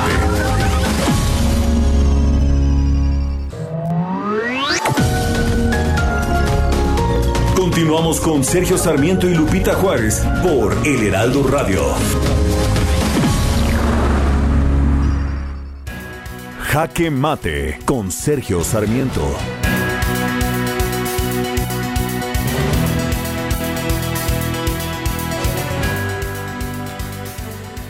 Por supuesto que todos tenemos una obligación de cuestionar las noticias falsas. Estas noticias se han vuelto más importantes, no es porque no existieran con anterioridad, pero se quedaban finalmente solo en el rumor ahora como se tuitean o como se publican en algunos medios, pues quedan ahí registradas. Pero la verdad es que no es, no es papel del gobierno el determinar cuáles noticias son falsas o cuáles son verdaderas, especialmente cuando se hace esto de manera parcial y de manera partidaria. Ya trató de hacerlo el presidente Donald Trump de los Estados Unidos en sus cuatro años de gobierno, todas las mañanas o todas las tardes, cada vez que tenía oportunidad de tuitear o dar un discurso, cuestionaba las noticias falsas de sus enemigos políticos, de los medios como el Washington Post, como el New York Times, como eh, pues como incluso el Wall Street Journal que en muchas cosas lo apoyó a todo lo largo de su mandato. Una noticia falsa para Donald Trump era simple y sencillamente una noticia que no le convenía a él. Lo mismo estamos viendo desafortunadamente en este gobierno de Andrés Manuel López Obrador. Por supuesto que debemos aplaudir cuando se señale una noticia falsa, pero si resulta que los señalamientos son falsos, mucho más falsos que la información, pues entonces hay que cuestionarlo. Al final debería ser una autoridad independiente o deberían ser los propios públicos los que determinaran qué noticias creer o no creer. Ese es el juego de la libertad de expresión y la libertad de expresión siempre tiene un costo, pero es mejor eso a tener un gobierno que quiera manipular la verdad. Yo soy Sergio Sarmiento y lo invito a reflexionar.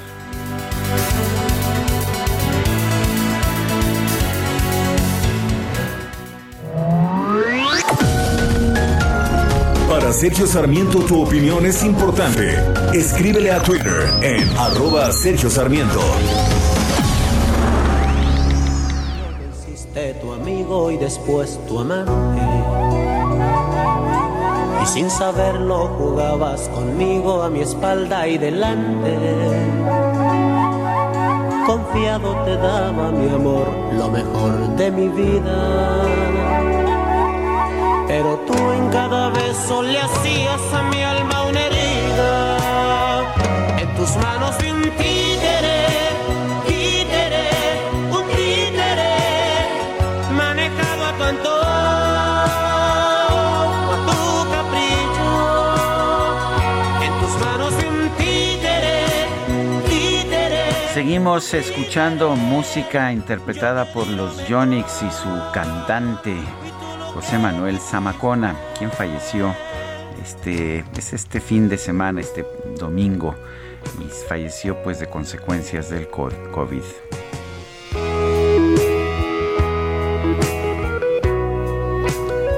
Y tenemos mensajes de nuestros amigos. Alfredo Rivera dice, totalmente de acuerdo con Lupita, que se investigue a quienes convivan o hayan convivido con los cárteles de la droga. Por cierto, al último que se le vio o que se le ha visto convivir con gente del narco es al habitante de Palacio, ¿o no? Dice otra persona, en el desnivel que viene de la calle de los Toros para salir a Avenida Constituyentes hay una fuga de agua, ya tiene varios días y no se ha arreglado. Les mando un fuerte saludo. Fernando Rocha. Eh, buenos días, mi petición es que no tenemos luz desde hace 12 horas, esto es en la colonia Carlos Hank González, municipio de Catepec, el código postal 55520, fue un apagón momentáneo y espero nos puedan apoyar reportando a la Comisión Federal de Electricidad. Son las 8 con 34 minutos. Julio. ¡Uy, lo que me faltaba! ¿Y ahora cómo llego? Para que todo marche sobre ruedas, llega a Soriana, porque pongo todos los aceites lubricantes anticongelantes y aditivos al 3x2. Sí, al 3x2. Tú pides y Julio Regalado manda. Solo en Soriana. A julio 11. Aplican restricciones.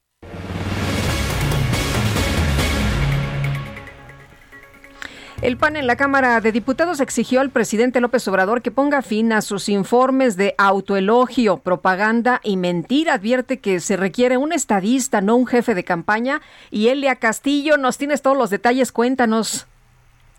Muy buenos días, Lupita. Sergio, los saludo con gusto. Así es, pues ayer el coordinador parlamentario del PAN en la Cámara de Diputados eh, justamente hizo, hizo estos señalamientos. Esto luego del informe que el pasado viernes presentó el titular del Ejecutivo por la celebración de los tres años de su triunfo electoral. El coordinador de los diputados panistas, Juan Carlos Romero Hicks, sostuvo que el mandatario y sus seguidores viven en un mundo irreal mientras han quedado a deber en economía, salud y seguridad. En este contexto, eh, Lupita Sergio sostuvo que a la mitad del sexenio aún hay posibilidad de corregir el rumbo eh, si se deja atrás esta contienda política señaló que pues el, el proceso electoral o las campañas electorales ya terminaron así que llamó al titular del ejecutivo a este, enviar un mensaje de unidad de cerrar filas y atender los, los problemas más urgentes por los que atraviesa el país y los ciudadanos,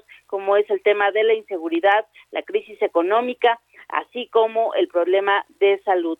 Te comento eh, en otro sentido que también la fracción parlamentaria del PRI en, en la Cámara de Diputados, pues eh, hizo un, o hará un exhorto al Instituto Nacional Electoral. Ellos buscan que en la papeleta del primero de agosto, en, la que se le preguntará a los ciudadanos si se debe o no investigar las acciones de los actores del pasado, los ciudadanos también puedan opinar sobre el manejo de la pandemia y las irregularidades en la construcción de la línea 12 del sistema de transporte colectivo Metro.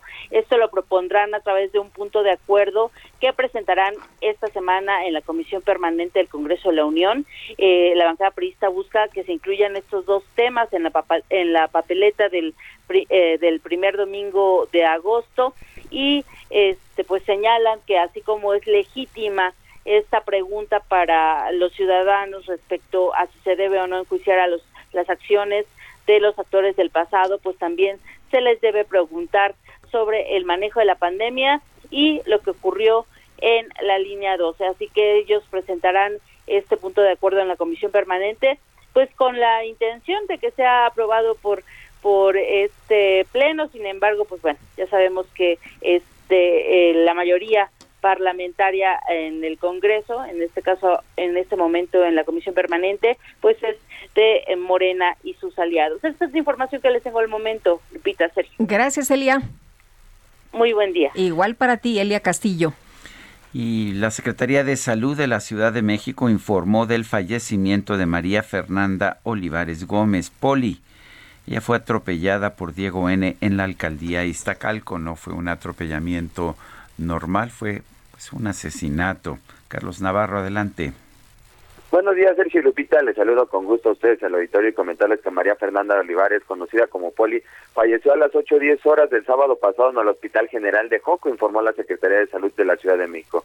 La joven de 26 años perdió la vida a consecuencia de los múltiples lesiones y traumatismos ocasionado por el atropellamiento que sufrió el pasado 12 de junio. El esfuerzo del equipo médico por salvar la vida de María Fernanda resultó infructuoso dada la gravedad de las contusiones en tórax y diversos órganos vitales, explicó la Secretaría de Salud local. Por su parte, la Fiscalía General de Justicia de la Ciudad de México informó que la agente del Ministerio Público de la Fiscalía de Investigación del Delito de Feminicidio buscará la reclasificación del delito de feminicidio en grado de tentativa por feminicidio y solicitará la mayor penalidad para obtener justicia tras la muerte que es de 70 años. Recordemos que el 12 de junio pasado Diego Armando N. se encontraba en una fiesta en la colonia Viaducto Piedad en Iztacalco, sin embargo le pidieron que se retirara por su comportamiento. En aparente estado de ebriedad, cuando se, se retiraba, atropelló a Poli y a Fernanda Cuadra, quien ya fue dada de alta hace unos días. Se dio, se dio a la fuga tras cometer el atropellamiento y una semana después, llevado por su padre, se entregó a las autoridades. Sergio Lupita, la información que les tengo. Carlos Navarro, muchísimas gracias. Hasta luego, buenos días. Bueno, y está detenido, pero pues la vida, la vida que se perdió, la vida de esta joven Poli, pues simple y sencillamente nadie la va a poder recuperar. Esperemos que pues que se haga justicia, no hay no hay otra, es un homicidio, es un homicidio calificado, premeditado eh, con además con el agravante de, de, ser un feminicidio, porque todo parece indicar que había una relación personal entre el homicida y esta chica, y al parecer fue por un pleito que él decidió lanzarle el auto encima.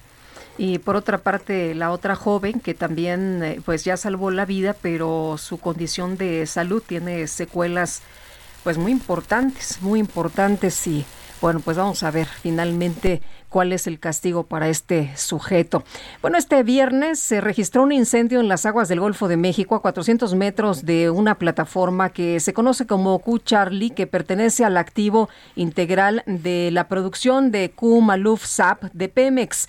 Vamos a platicar de esto con Abril Moreno, vicepresidenta de Asuntos Públicos de Clúster Metropolitano de Energía y socia directora de Perceptia 21 Energía. Abril, qué gusto saludarte esta mañana. Buenos días.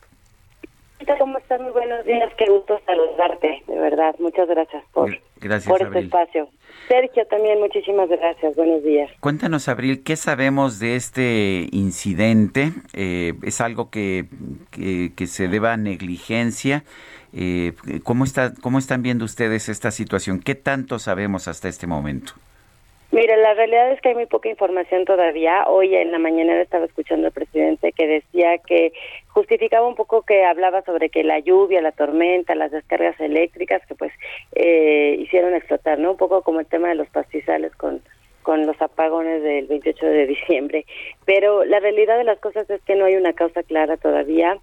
Sí, lo que te puedo decir es que eh, Pemex ha, ha venido viviendo una falta de inversión en mantenimiento. Los accidentes se han incrementado, por ejemplo, en un 9.5% durante los tres primeros meses de este año. Hay reportes de más de mil accidentes, 71% de los reportados hay en derramas de hidrocarburos.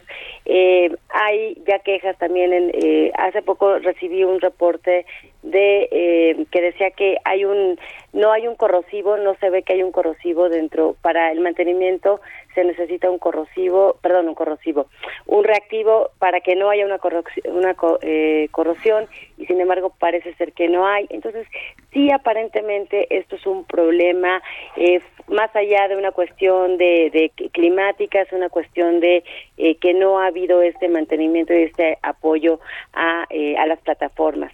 Y, y, cabe destacar que la ahorita de, la, de 30 de, 30 campos hicieron una reducción y se quedaron con unas inversiones solamente en 21 campos, a los cuales Kumalop sabe es uno de los campos porque presenta el 40% de la producción total que tenemos, pues le invirtieron, sin embargo le invirtieron para generar más producción y lo que ha pasado es que hay una sobreexplotación o están como forzando las máquinas y lo hemos estado viendo tanto en las refinerías con los accidentes como ahora pues este es un, un tema que es muy posible sin ánimos de especular que sea esta sobreexplotación y una falta de inversión en mantenimiento. Eh, Abril, se había mencionado en algunas versiones periodísticas que había la posibilidad de que este mantenimiento eh, lo dieran o esta revisión o, el eh, que se encargaran una empresa extranjera y Pemex y que pues únicamente se tomó la decisión de que lo hiciera Pemex.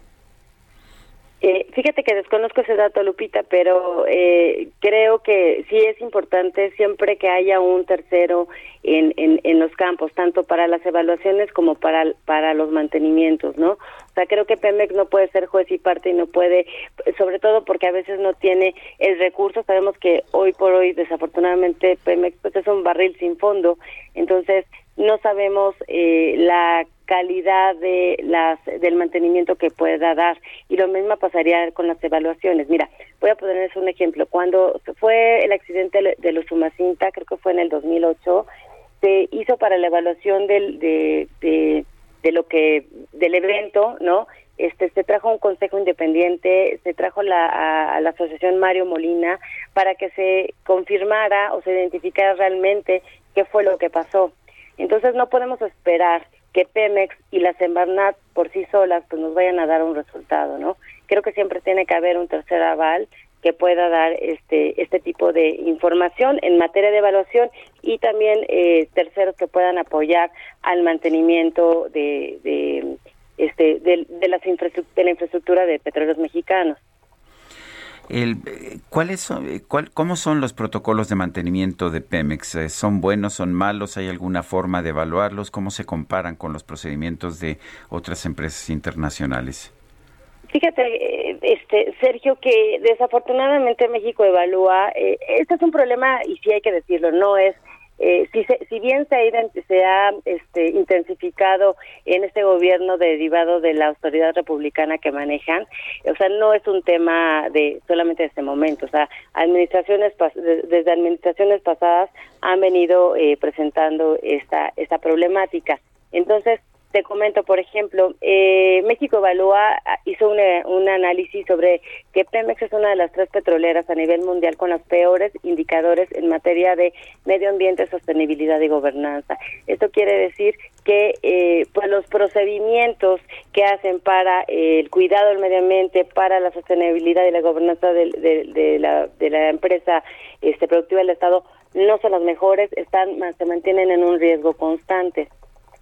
Como te decía, este es un tema que eh, ha venido desde las administraciones pasadas. Recuerdo yo cuando estuve en Pemex, eh, en el periodo de Reyes Heroles, justamente fue el tema eh, cuando se presentó lo de Sumacinta, se fortaleció mucho el o sea, como la inversión y la supervisión para mejorar, o sea, para que, por ejemplo, las mandarinas estuvieran en condición. Las mandarinas son las balsitas estas que, que ayudan a salir a los a los trabajadores este, de, las plataformas, se, se hicieron revisiones eh, de, pues, de las infraestructuras, sin embargo, pues es, el mantenimiento de las plataformas no es algo barato, es algo costoso y se y seguramente pues ha venido en un declive y, y el y, un resultado de esto es esta, estos indicadores que, que comenta México Evalúa. Oye, se ha mencionado que, bueno, de acuerdo con el comunicado de, Pemex, no hubo lesionados, tampoco personas desalojadas y que pues se restablecieron las condiciones normales de operación. ¿Cómo, ¿Cómo viste esto? ¿Se actuó de manera rápida? Dicen que en cinco horas ya estaba todo controlado. Eh, bueno, eh, a ver, en principio, pues sí, no hubo, gracias a Dios, afortunadamente no, no, hubo heridos, porque no se presentó dentro de la plataforma, o sea, fue en un óleo, en, un gasoducto, este, a determinados eh, metros o kilómetros de la plataforma, por lo cual se pudo eh, proteger a la plataforma Sierra. Entonces, por eso no hubo una afectación a eh, seres humanos. Sin embargo, sí seguramente debe haber un impacto ambiental bien profundo porque fueron cinco o seis horas o más. Pemex reportó que empezó a las cinco de la mañana. Un capitán este, de la Marina Mercante reportó que empezó a las cuatro de la mañana. Eh, según Pemex, bueno, esto se terminó más o menos cinco o seis horas, ellos decían que cinco horas después, es posible que un poquito más, pero te voy a decir, es muy difícil, esta continuidad de, la operación es muy difícil, porque ni siquiera sabemos eh, en qué estado se encuentra el, el, el, ducto, ¿no? Entonces, no cuando nos dicen que están las condiciones normales de operación restablecidas, ¿nos están mintiendo?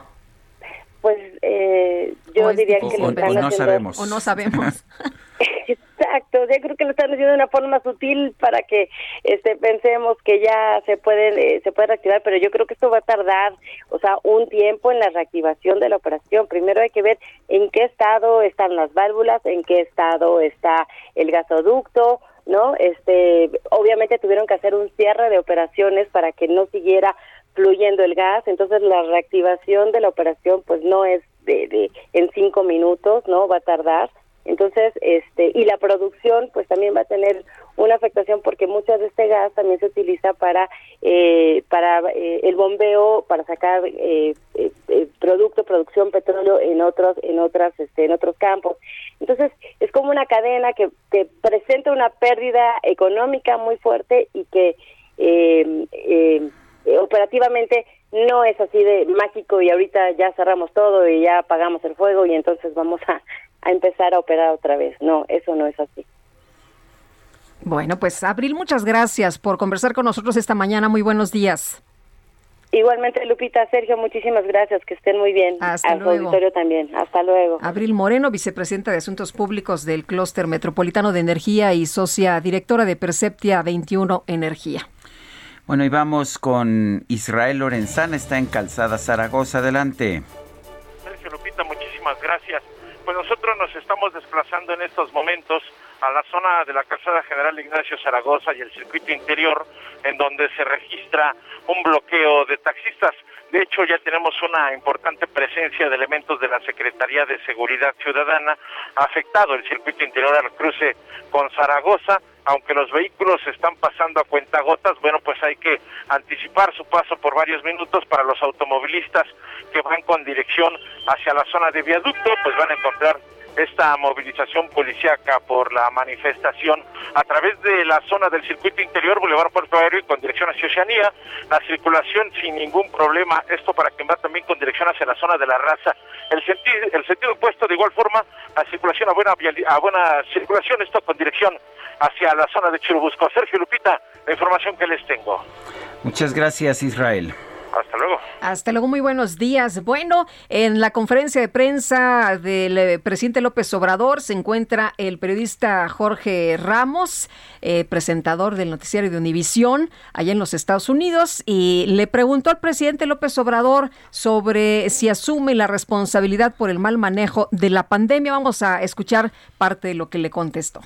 México es el cuarto país del mundo con más muertos por la pandemia, a pesar de ser el décimo en población. las cifras las acabo de sacar también de su propia página.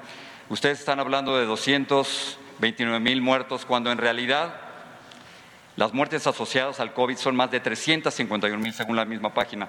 No, no, entiendo por qué, por qué las dos cifras, señor presidente. ¿Por qué no decir la verdad de que los muertos por la pandemia en México son muchísimos Yo más? Yo lamento mucho que un periodista como tú esté desinformado. Las, las cifras de, la página del gobierno. Te voy a dar ahora la información. A ver, eh, la información. Muertes asociadas a COVID, 351 mil. Sí, ahora te voy a dar la información que tenemos, que es este, de fuentes internacionales, de universidades, incluso de Estados Unidos. Esta información la saqué de su página, señor. A ver.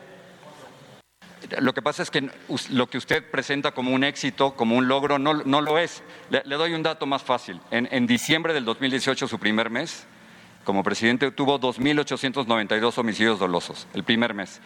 Y en mayo del 2021, que acaba de pasar, tuvo 2.963. No hay cambio. Sí hay cambio. Yo te voy a dar otro dato. No, pero es que ese es el problema. No, usted lo está presentando como algo positivo y no es algo positivo. De 18, es que no, no este no coincidimos por eso, Jorge. Es que hay matanzas, hay muertos. Sí, pero no igual. Tres mil al mes. No igual. Es que ya están no los hay números. masacres es que en el están... país. Y lo de Zacatecas, y lo de Aguililla, y lo Esos de Reynosa. enfrentamientos entre bandas, pero no es el Estado, que antes era el principal violador de los derechos humanos. No, no. Bueno, pues ahí lo que dijo el presidente y también pues los eh, preguntas, los cuestionamientos del periodista Jorge Ramos. Eh, dice eh, de inmediato que lamenta el presidente López Obrador que periodistas como Jorge Ramos esté tan desinformado, ¿no?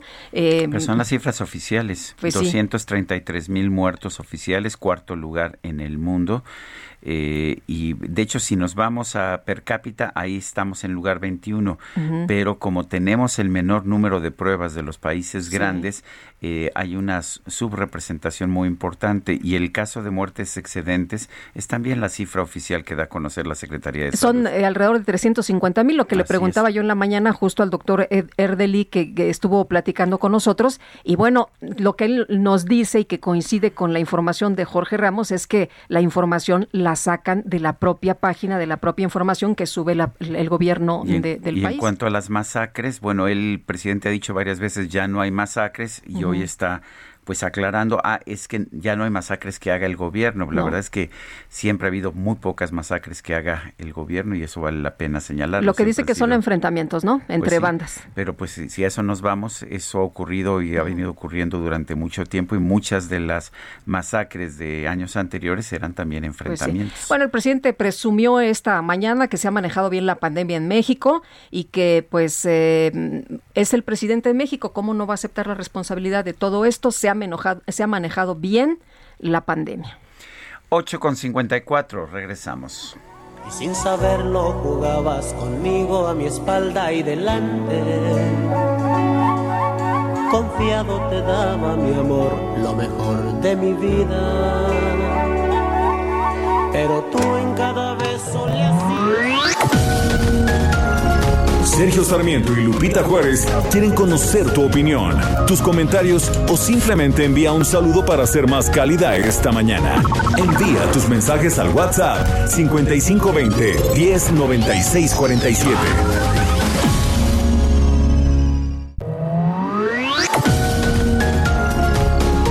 Continuamos con Sergio Sarmiento y Lupita Juárez por El Heraldo Radio.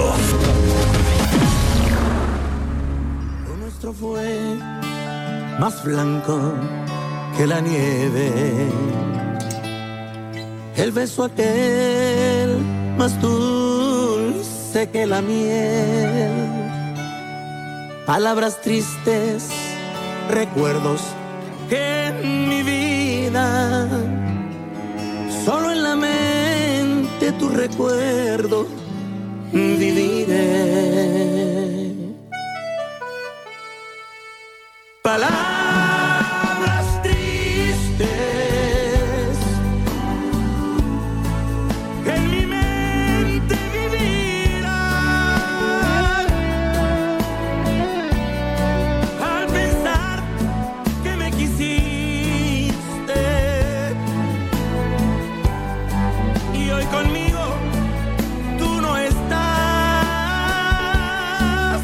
Palabras tristes, seguimos escuchando música de los Yonex y José Manuel Zamacona, quien falleció ayer. Aquí está con Mon Laferte.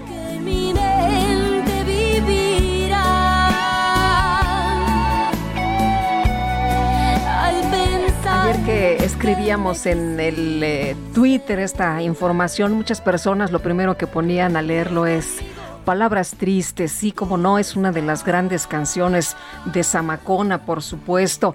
Oye, Angélica Gómez nos dice esto en los mensajes también. Hola, muy buenos días, Sergio y Lupita, dúo dinámico. Por ustedes estoy aprendiendo a usar Twitter, triste por lo del señor Zamacona. Saludos desde la Ciudad de México.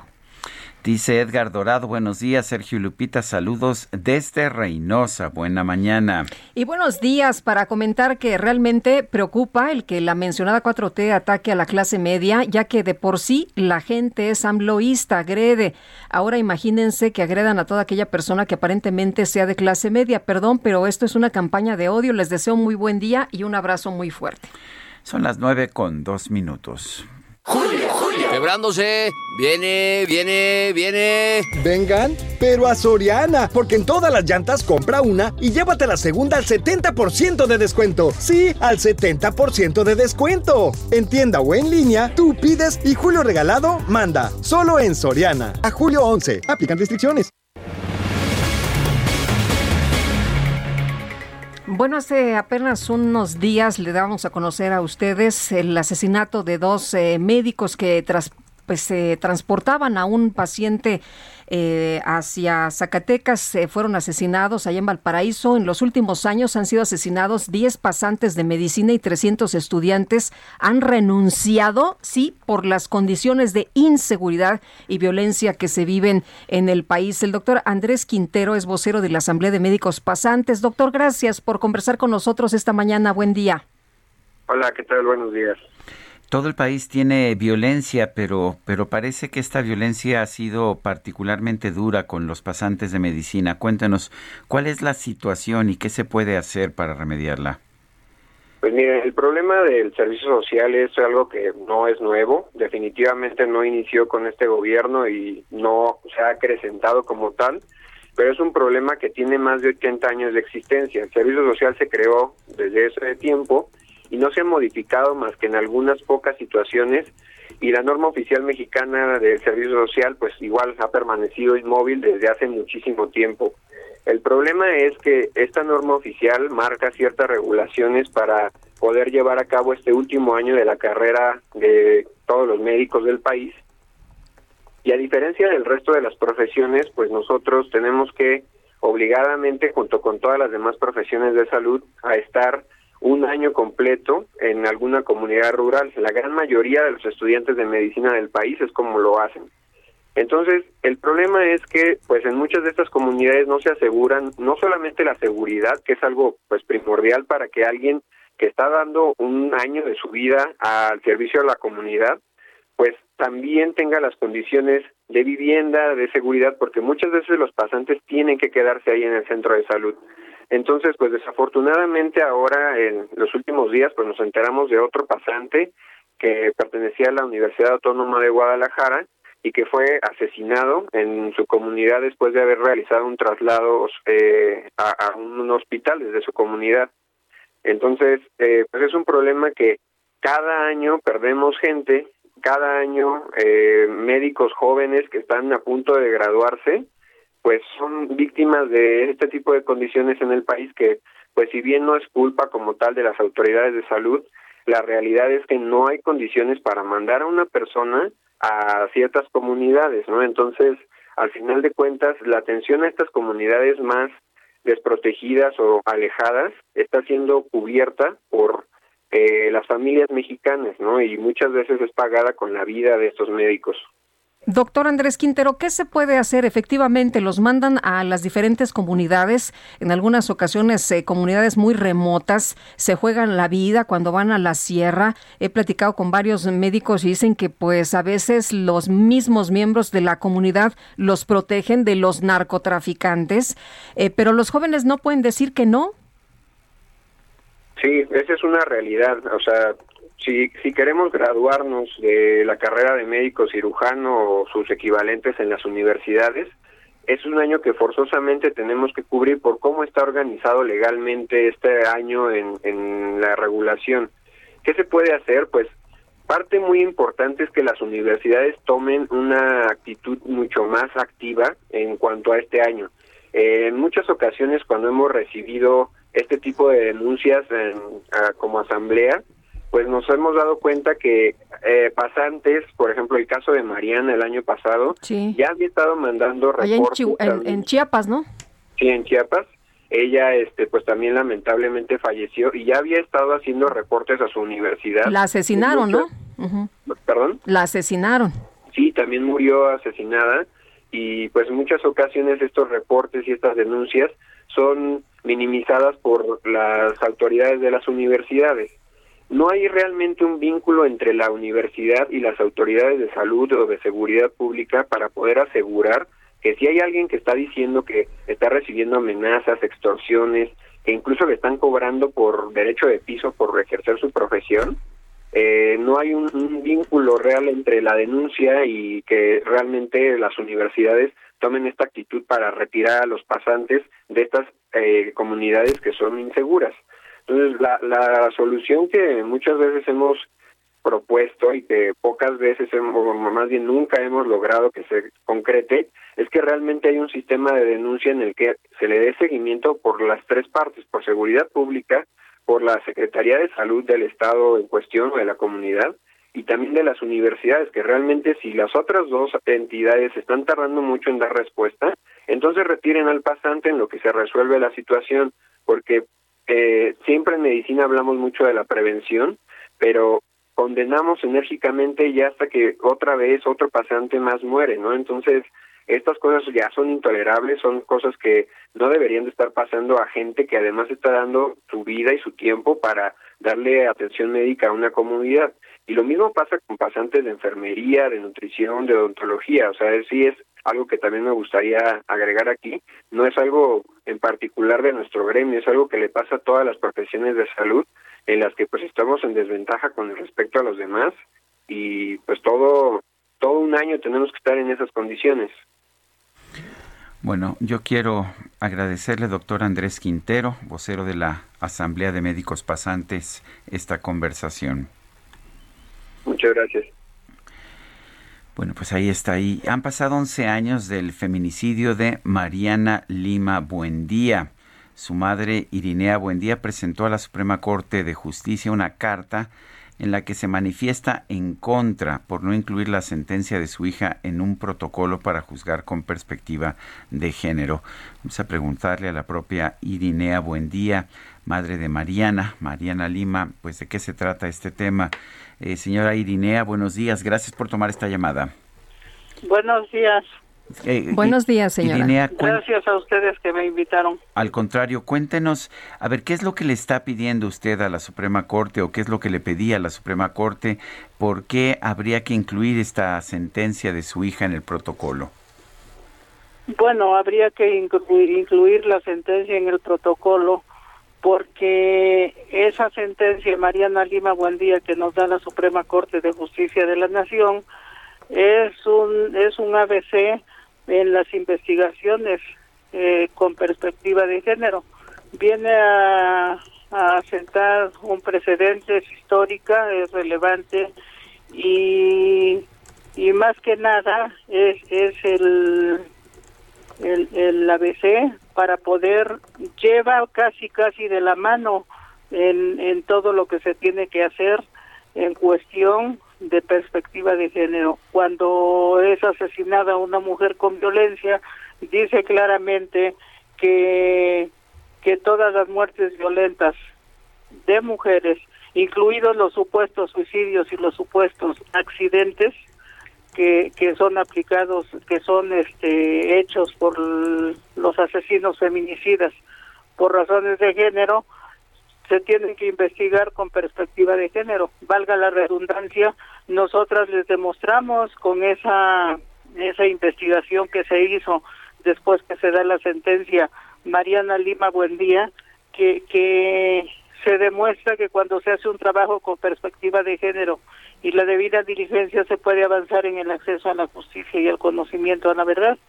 Eh, de esa manera es como si, si muchas veces la mayoría de veces eh, los los si habiendo esa sentencia que deben acatar las y los jueces las instancias correspondientes y, investigan y juzgan mal el feminicidio en México qué será si le quitan el, el protocolo de la sentencia Mariana Lima Buendía que es lo que nos da la certeza de una investigación y sanción con perspectiva de género del feminicidio o en las muertes o en las muertes violentas no podemos retroceder por porque para atrás ni para tomar impulso.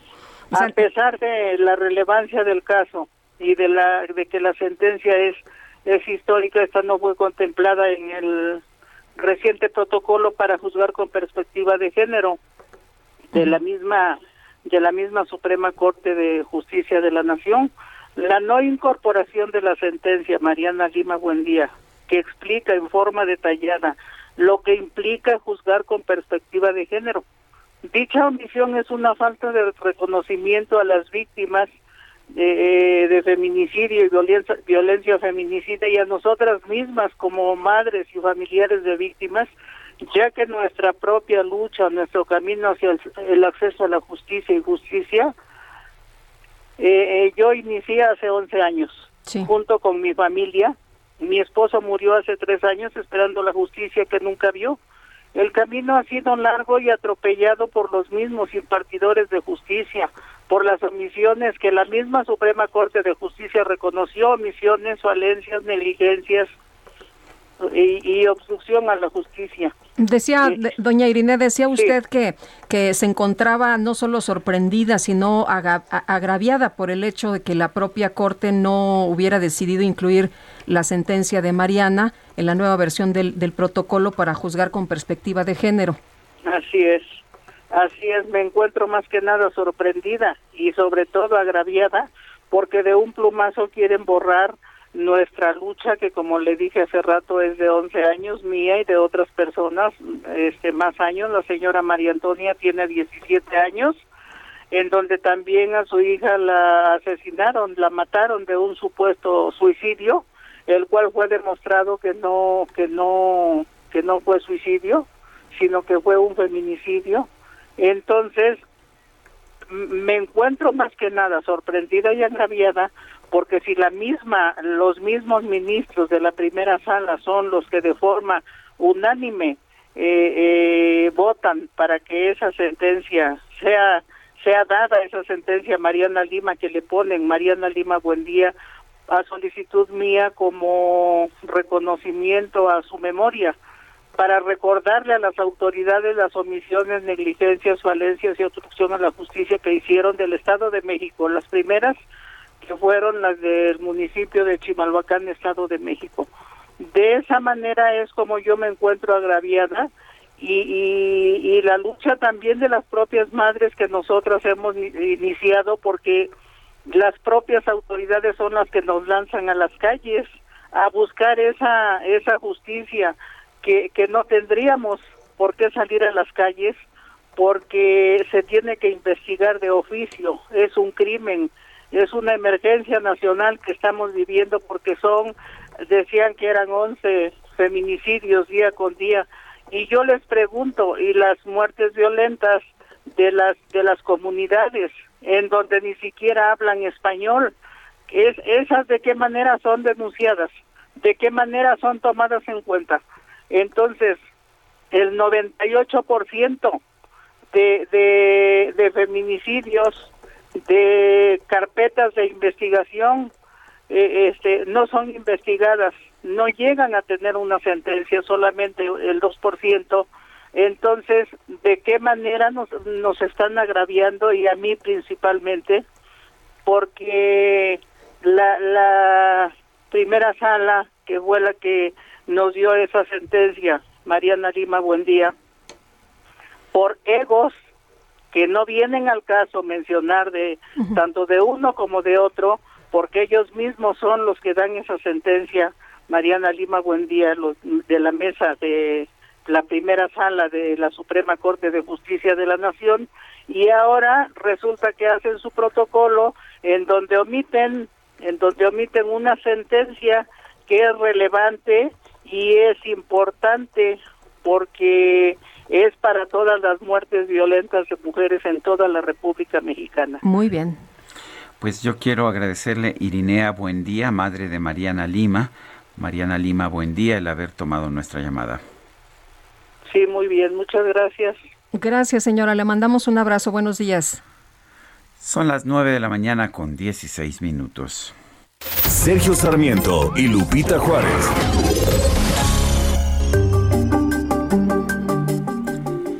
Mariano Rivapalacio, ¿cómo estás? Buenos días. Querida Lupita, ¿cómo estás? Muy buenos días, Sergio. Muy buenos días a todos en el Heraldo Radio. Una especialista del Instituto Politécnico Nacional, Sergio Lupita, la investigadora Norma Patricia Muñoz Sevilla, nos comenta que por el confinamiento por la pandemia que representó pérdidas económicas en todo el planeta por los bajos niveles de productividad, pues también se detuvieron acciones y programas contra el uso de combustibles fósiles y la elevación de gases de efecto invernadero, pues que impactan directamente en el calentamiento del planeta.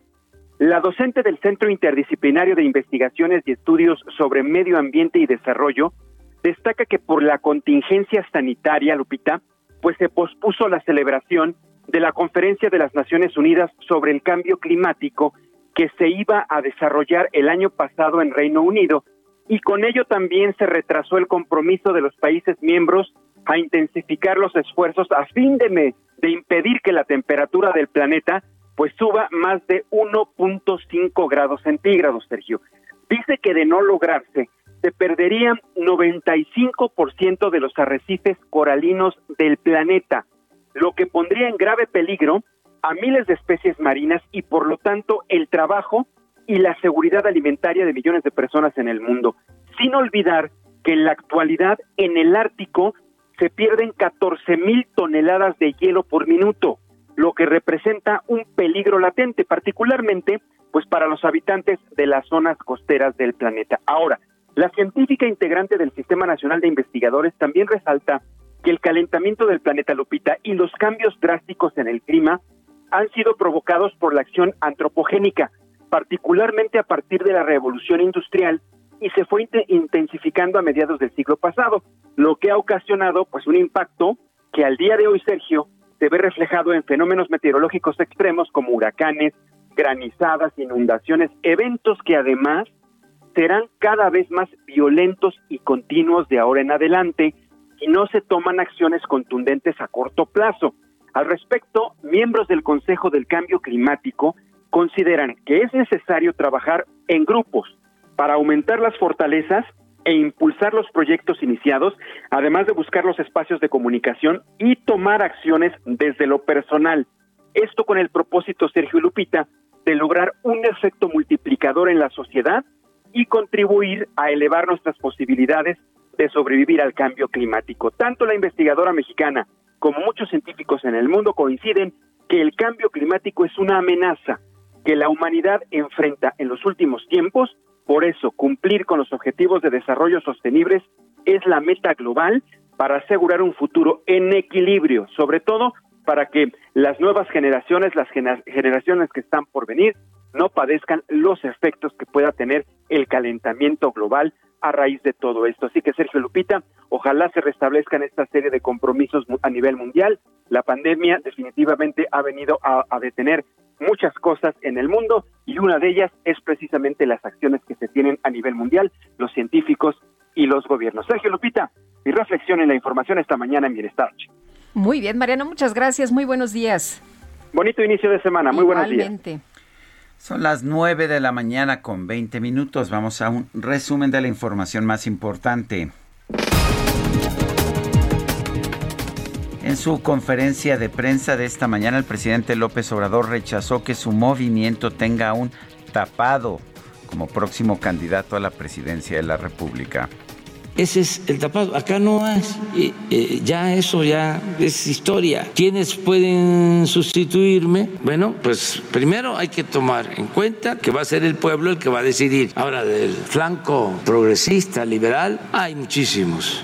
Ya, como Claudia, como Marcelo, como Juan Ramón de la Fuente, Esteban Moctezuma, Tatiana Cloutier, Rocío Nale, bueno, muchísimos. Afortunadamente hay relevo generacional y yo voy a estar aquí hasta... Y eso, si el pueblo lo decide.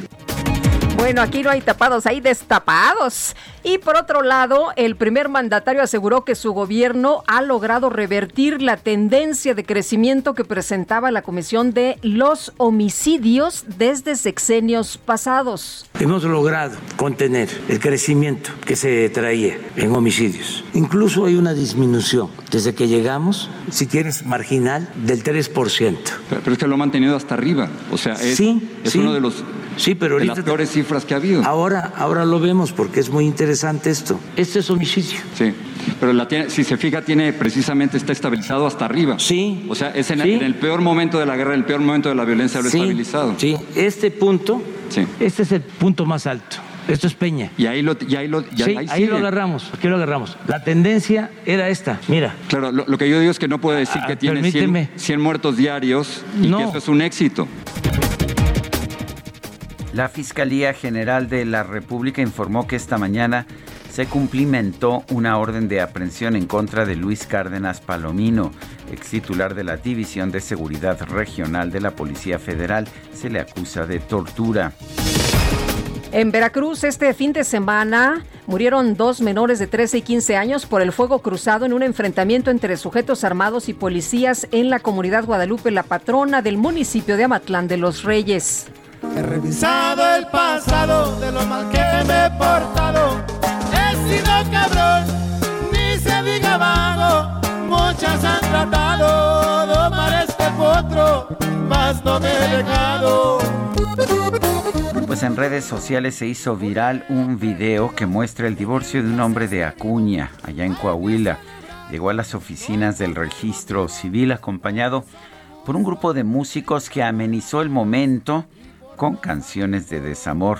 Finalmente, al salir de las oficinas con el acta de divorcio en la mano, celebró cantando a todo pulmón.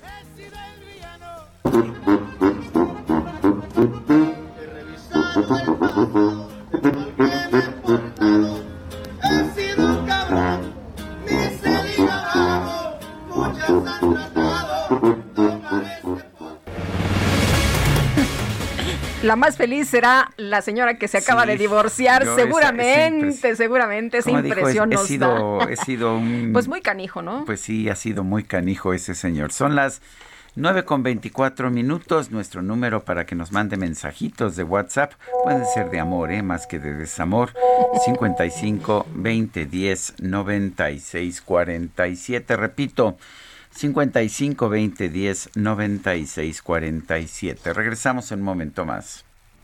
Lo nuestro fue más blanco que la nieve. El beso aquel más dulce que la miel. Palabras tristes, recuerdos que en mi vida solo en la mente tu recuerdo viviré. Palabras tristes. Sergio Sarmiento y Lupita Juárez quieren conocer tu opinión, tus comentarios o simplemente envía un saludo para ser más cálida esta mañana. Envía tus mensajes al WhatsApp 5520 109647.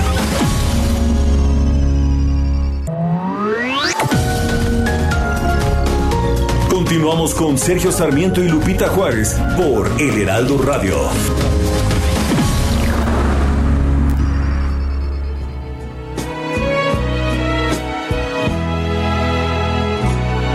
Esta vez yo les canto con dolor. Mi cantar tiene matices de tristeza.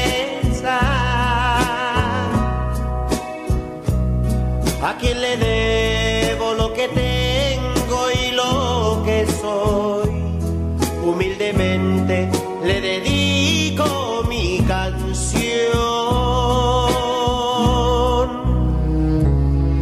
Nuestra casa sin ti ya no es igual. El rostro de papá. Seguimos escuchando música interpretada por los Yonix y con la voz de José Manuel, eh, José, José- José Manuel ah, Zamacona. Zamacona, José Manuel Zamacona, quien falleció ayer precisamente. Por COVID-19. Efectivamente, a pesar de que fue vacunado en abril. Es importante tener esto en mente. Son las 9 de la mañana con 31 minutos. Oye, el doctor Paco Moreno hoy escribe eh, un artículo precisamente sobre la importancia del uso del cubrebocas y bueno, yo creo que sí vale la pena Sí, leerlo. No es el momento de quitarse el así cubrebocas. es. Leí el artículo tempranito en la mañana. No es el momento de quitarse el cubrebocas. Recuerde usted que una persona, aunque esté vacunada, puede infectar a otras personas. Es importante no olvidarlo. De hecho, recuerda, señala el doctor ah, Paco Moreno, cómo ve a un tipo, sabes, limpiándose los zapatos una y otra vez. Y con el Sí, cubreboca en el cuello, y con ¿no? el cubreboca en el cuello. Y dice, bueno, es que ya estoy vacunado. Y No, dice, muy bueno, mal. pues, y además entrando a un hospital donde hay personas enfermas pues de COVID, sí, muriendo de COVID. finalmente importante. Uno, lo de la limpieza de los zapatos no sirve para absolutamente nada, a menos que le guste usted lamer el piso de vez en cuando, pero no sirve para absolutamente nada. Y en cambio el uso del cubrebocas sí es importante incluso después de la vacunación o de haber tenido COVID. Son las nueve con 32 minutos. Bueno, y vamos a platicar con Jero Medina y es que pues nos va a hablar de Somos, esta serie creada, eh, escrita eh, también eh, pues de manera original en conjunto con Mónica Revilla y Fernando Melchor y basada, y aquí me parece que, que es cuando llama mucho la atención, estaba basada en hechos reales. Jero, ¿qué tal? Gracias por tomar nuestra llamada esta mañana. Muy buenos días. ¿Qué tal? Muy buenos días, Lupita y Sergio. Gracias por el espacio. A, ver, cuéntanos sobre Somos. Trata sobre, pues, sobre una matanza. recuérdanos cuál sí, Así es, pues es una matanza que ocurrió en el norte del país, en Allende, Coahuila, en el 2011, por, pues ahora sí que en manos del, de los Zetas. Y, y, bueno, como, como dices, pues está basado en un artículo de Ginger Thompson, una muy aclamada periodista americana. Este, y, bueno, con las escritoras Mónica Rivilla y Fernanda Melchor crean una obra coral de múltiples personajes, perdón, de múltiples protagonistas, perdón. Y pues está retratando la, la vida cotidiana eh, en una manera ficcionada de, pues, de la gente, de los personajes que estuvieron en Allende en ese entonces y, y, pues todo también nace a raíz de una operación fallida por parte de la DEA y pues ahí es cuando los los Zetas entraron al pueblo. Entonces pues es, es la primera serie, la primera serie digamos que, que retrata este mundo del narcotráfico desde el punto de vista de las víctimas. Este, entonces no es una narcoserie, obviamente pues trata de este de este evento, pero pero lo estamos viendo ya desde un punto de vista pues de, de las víctimas y, y, retratando como digo esta cotidianidad mientras se va cosechando pues la, la tragedia eh, Jero, eh, eh, veía yo, leía algunos eh, tweets este fin de semana donde em, hay muy buena crítica, muy buen recibimiento de, Somos precisamente por esto que mencionas. No, no se trata de em, alabar a los a, los zetas, no, como en como en las narcoseries. No, no se trata de esto. Se trata de una visión totalmente distinta. Así es, pues es, es este, yo creo un reflejo, eh, la, oportunidad de poder voltear una cámara y, contar estas historias nos está aportando una oportunidad de conocernos más, de, de, realmente entender más, eh, pues lo que no realmente se cuenta, ¿no? Eh, y yo pienso que nos, nos da un reflejo, pues, de de diferentes eh, aspectos en nuestra sociedad, eh, sea el racismo, la desigualdad, la corrupción, la violencia, eh, cosas que creo que tenemos muy marcadas, ¿no? que vemos en las noticias mucho, muchas veces, pero pero que no logramos realmente ver por yo creo que mucho de esto es por miedo, ¿no? Eh, consideremos que, esta serie Somos está hecha por, bueno, está creada por James Shamos, un actor, perdón, un productor muy aclamado en Estados Unidos. Y, y yo creo que algo que pasa aquí en México es que no hemos logrado contar estas historias, como digo, por miedo.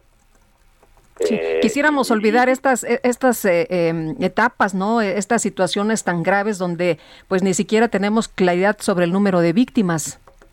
Sí, sí, sí, claro. Este es algo terrible, pero pero sí como como digo es creo que una oportunidad de, de, adentrarnos más en, nuestro México de una manera pues sí un poco dolorosa, triste, eh, inhumana pero creo que, y quisiera yo que, que, de aquí pudiéramos evolucionar, ¿no? Pudiéramos eh, llegar a un punto en donde ya no se tolere esto y no vuelva a suceder y, y, podamos ver pues este tipo de tragedias como punto de partida para para sanar y como digo evolucionar en nuestra sociedad.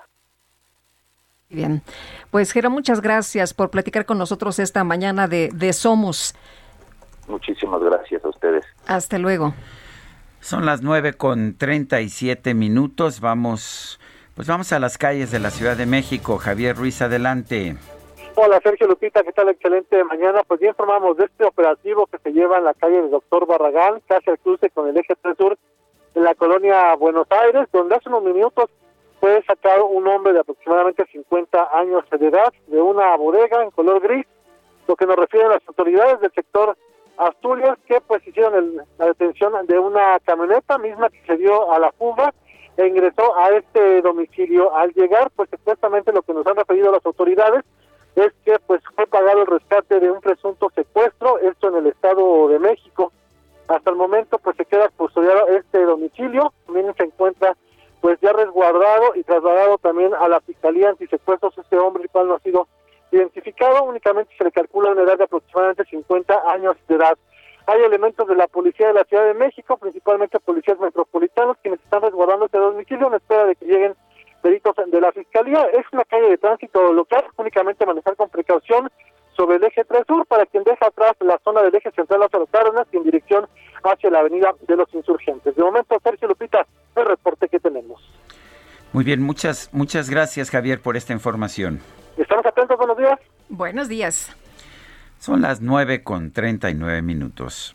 Julio, Julio. Quebrándose. Viene, viene, viene. Vengan, pero a Soriana, porque en todas las llantas compra una y llévate la segunda al 70% de descuento. Sí, al 70% de descuento. En tienda o en línea, tú pides y Julio Regalado manda. Solo en Soriana. A julio 11. Aplican restricciones. Y ron, y ron, y ron. La micro deportiva.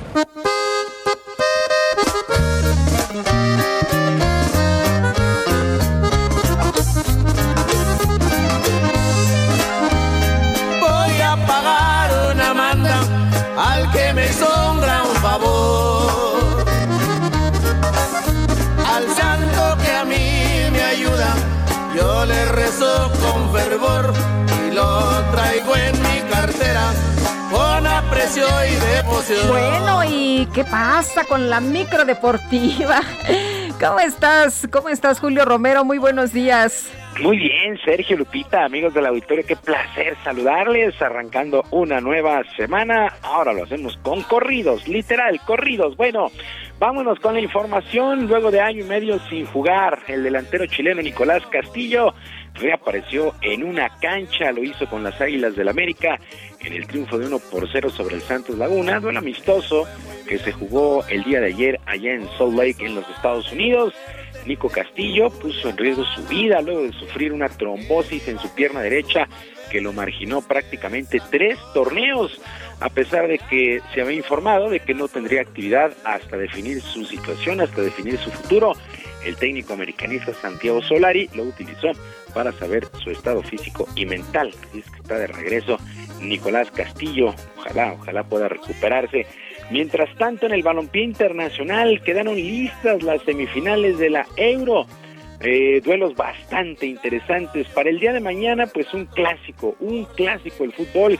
Italia estará enfrentando a España y para el miércoles Inglaterra estará enfrentando a Dinamarca. Estos duelos a las 2 de la tarde entra en la recta final la Euro, que por lo menos en octavos y en cuartos ha estado bien, bien emocionante. Mientras que en la Copa América también ya hay semifinales para el día de hoy a las 6 de la tarde, tiempo del centro. El equipo de Brasil, el anfitrión, estará enfrentando a Perú. Y para el día de mañana, Argentina contra Colombia. Todo parece indicar que la final sería otro clásico. Brasil contra Argentina es lo que quiere, es lo que pide la Conmebol en esta Copa América. Por su parte, la selección nacional, la selección mexicana derrotó 4 por 0 a Nigeria, amistoso allá en Los Ángeles, California. Héctor Herrera en par de ocasiones, Rogelio Funes Mori y Jonathan Dos Santos marcaron los goles para el conjunto tricolor. Este duelo fue el debut soñado para el recién naturalizado Rogelio Funes Mori, quien será muy importante para su sistema, declaró el técnico del tricolor Gerardo Martín.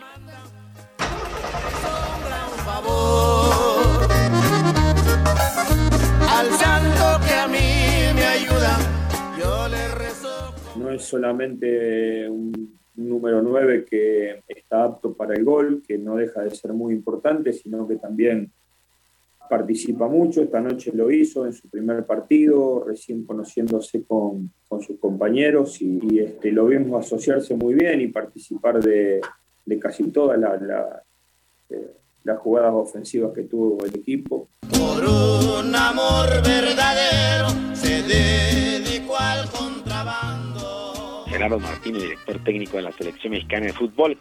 En otras cosas, a pesar de su récord de 10 ganados y 3 perdidos, el pitcher mexicano Julio Urías no fue convocado al Juego de las Estrellas, que prácticamente marcará la mitad de la temporada en el béisbol de las grandes ligas. Urias, de los Dodgers de Los Ángeles, está empatado en este departamento con otros dos lanzadores como líderes en todo el circuito, pero su 3.81 de efectividad lo colocan hasta el lugar 41 de todo el circuito y esta pudo haber sido la causa por la que Julio Urias está teniendo una muy buena campaña, no estará en el juego de las estrellas. De hecho, ningún pitcher de los Dodgers ha sido llamado para este duelo en Denver el próximo fin de semana.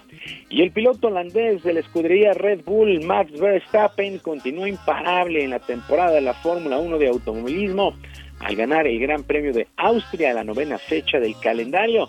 Verstappen terminó por delante del finlandés Valtteri Bottas de Mercedes y del británico Lando Norris de McLaren. Checo Pérez de Red Bull también terminó en la sexta plaza luego de ser sancionado por dos incidentes con el piloto de Ferrari Charles Leclerc. El tapatío salió más que frustrado de esta carrera. Entregando el contrabando. Después con Charles, eh, una pena lo que pasó. Eh, intenté, estábamos con neumáticos muy, muy usados y intentó hacerme la misma en, la frenada en la 4 y frenar lo más tarde posible y lo mismo en, en la 6 una pena, no he visto los incidentes, pero no es la manera que me, gusta correr.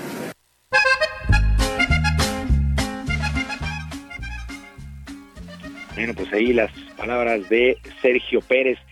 En otras cosas, actividad en los octavos de final del abierto de tenis de Wimbledon, el tercer Grand Slam de la temporada. El número uno, el serbio Novak Djokovic, se impuso con parciales de 6-2, 6-4 y 6-2 a Christian Garin, mientras que eh, el canadiense Denis Shapovalov 6-1, 6-3 y 7-5 sobre Roberto Bautista, el español. Eh, en estos momentos, el ruso Andrei Drublev está adelante eh, pues en su juego y también Alexander Zverev está arrancando, está 4-2 sobre el canadiense Félix Auger Alasim. Así es que continúa la actividad en pues, Wimbledon con la etapa de octavos de final. Sergio Lupita, amigos del auditorio, la información deportiva este lunes, que sea un gran día, una mejor semana. Yo les recuerdo nuestras vías de comunicación en Twitter, estoy en arroba jromerohb, arroba jromerohb, y nuestro canal de YouTube, Barrio Deportivo, Barrio Deportivo en YouTube, todos los días a las 5 de la tarde. Yo les dejo, como siempre, un abrazo a la distancia. Muchas gracias, Julio. Igualmente, muy buenos días. Bonito día para todos. Son las nueve, las nueve de la mañana con 46 minutos. Vamos a... Oye, eh, ¿ya viste eh, esta información que nos ha mandado nuestra productora Carla? El gobernador de Michoacán, Silvano Aureoles, ¿te acuerdas que, ah, sí, sí, sí. ¿te acuerdas que se fue a parar allí a Palacio Nacional? Se fue a sentar. Primero se paró y luego, pues bueno, ya el banquito. Y hoy eh, acude a la Suprema Corte de Justicia de la Nación. Sin cita, me imagino, Sin cita. ¿Y qué crees? lleva el banquito. Pues sí, para por si las moscas. ahí está muy muy paradito vi la fotografía, de hecho la tuiteé, me pareció muy muy chistosa la fotografía que muestra a Silvano Aureoles con su banquito listo pues para sentarse. Eh, me, imagino que no debe haber nada importante en Michoacán que pues que no hay gobernador porque el gobernador está sentado en banquitos haciendo esperando finalmente. Bueno, en otros temas ha, ha comenzado la demolición la demolición de este condominio del sur de Florida, en Surfside, que ha pues generado un número importante de muertos. Eh, hubo explosiones ya, eh, se está haciendo una demolición con explosiones. Esto era importante para reanudar la búsqueda de víctimas por el derrumbe del pasado 24 de junio y también para abrir nuevas áreas en las que puedan tener acceso los rescatistas. Vale la pena señalar, sin embargo, pues que es una forma de reconocer que ya no hay forma de rescatar con vida a quienes se encontraban sepultados ya que las explosiones pues finalmente pueden terminar por matarlos, pero la verdad es que no se piensa ya que nadie pueda estar con vida. Eh, eh, los equipos de rescate hasta este momento han recuperado los restos de 24 personas, 121 personas continúan desaparecidas allá en Surfside. Bueno, y, después de que hace un año los eventos por la independencia de Estados Unidos fueron reducidos por esta pandemia de COVID-19, el gobierno de Joe Biden festejó como parte de una señal que el presidente quiso dar normalidad. Eh, Biden buscó que los estadounidenses celebraran luego de 16 meses de aislamiento y dijo que pues pueden decir con confianza, Estados Unidos está recuperando hace 245 años, declaramos nuestra independencia de un rey distante, hoy estamos más cerca que nunca de declarar la independencia de un virus mortal, lo que declaró el presidente de los Estados Unidos, Joe Biden, en la Casa Blanca. Son las 9 de la mañana con 48 minutos. Vamos a la zona sur de la Ciudad de México. Gerardo Galicia, adelante.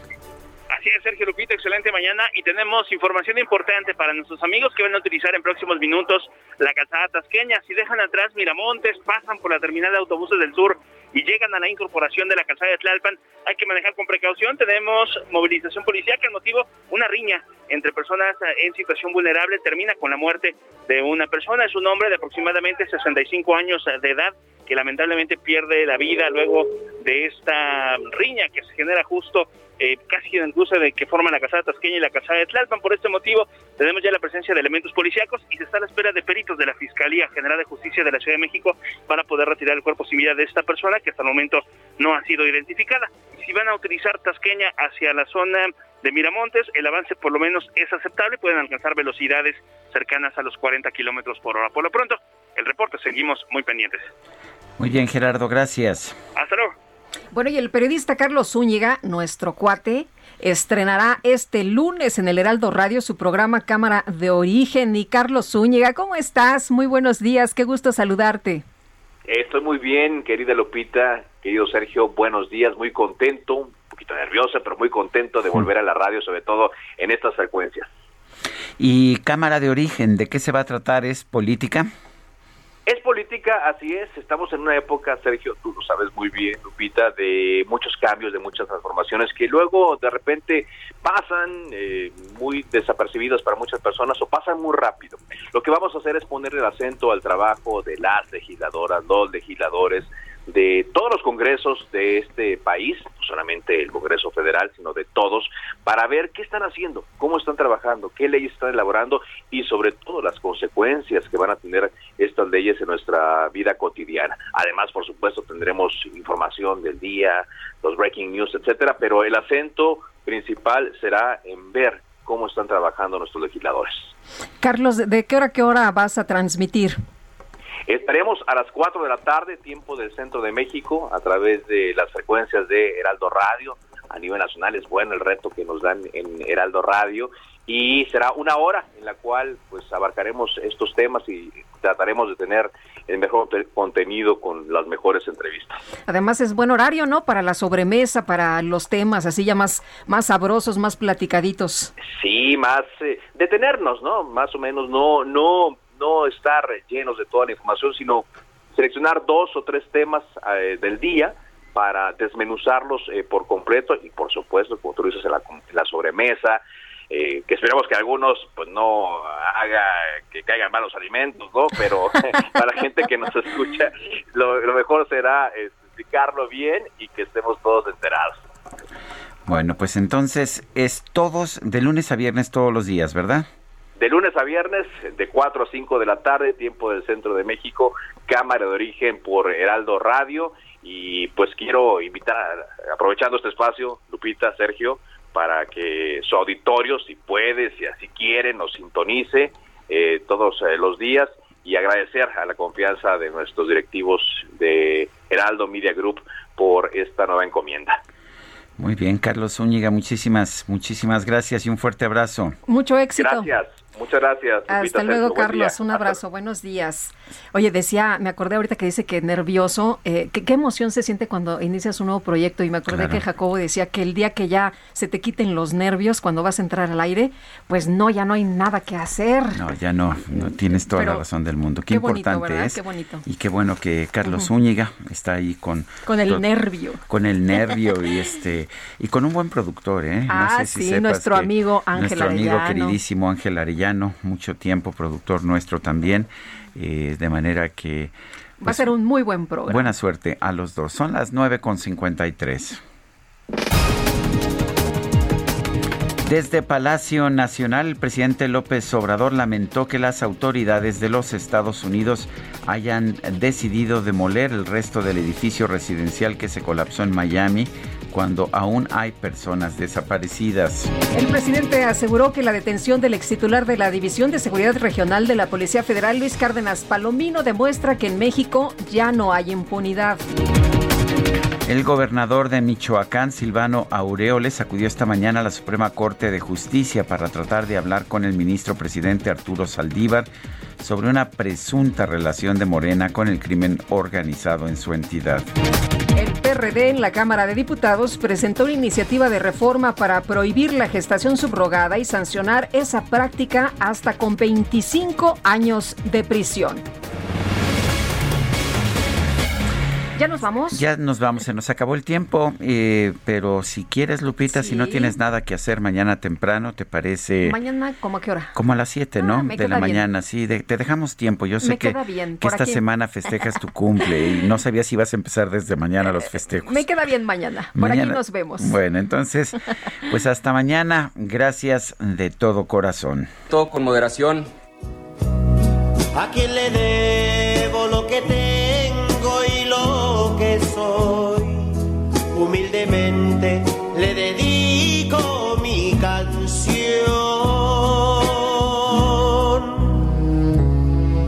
Nuestra casa sin ti ya no es igual.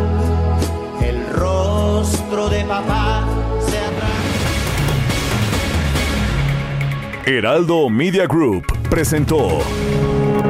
Sergio Sarmiento y Lupita Juárez por El Heraldo Radio.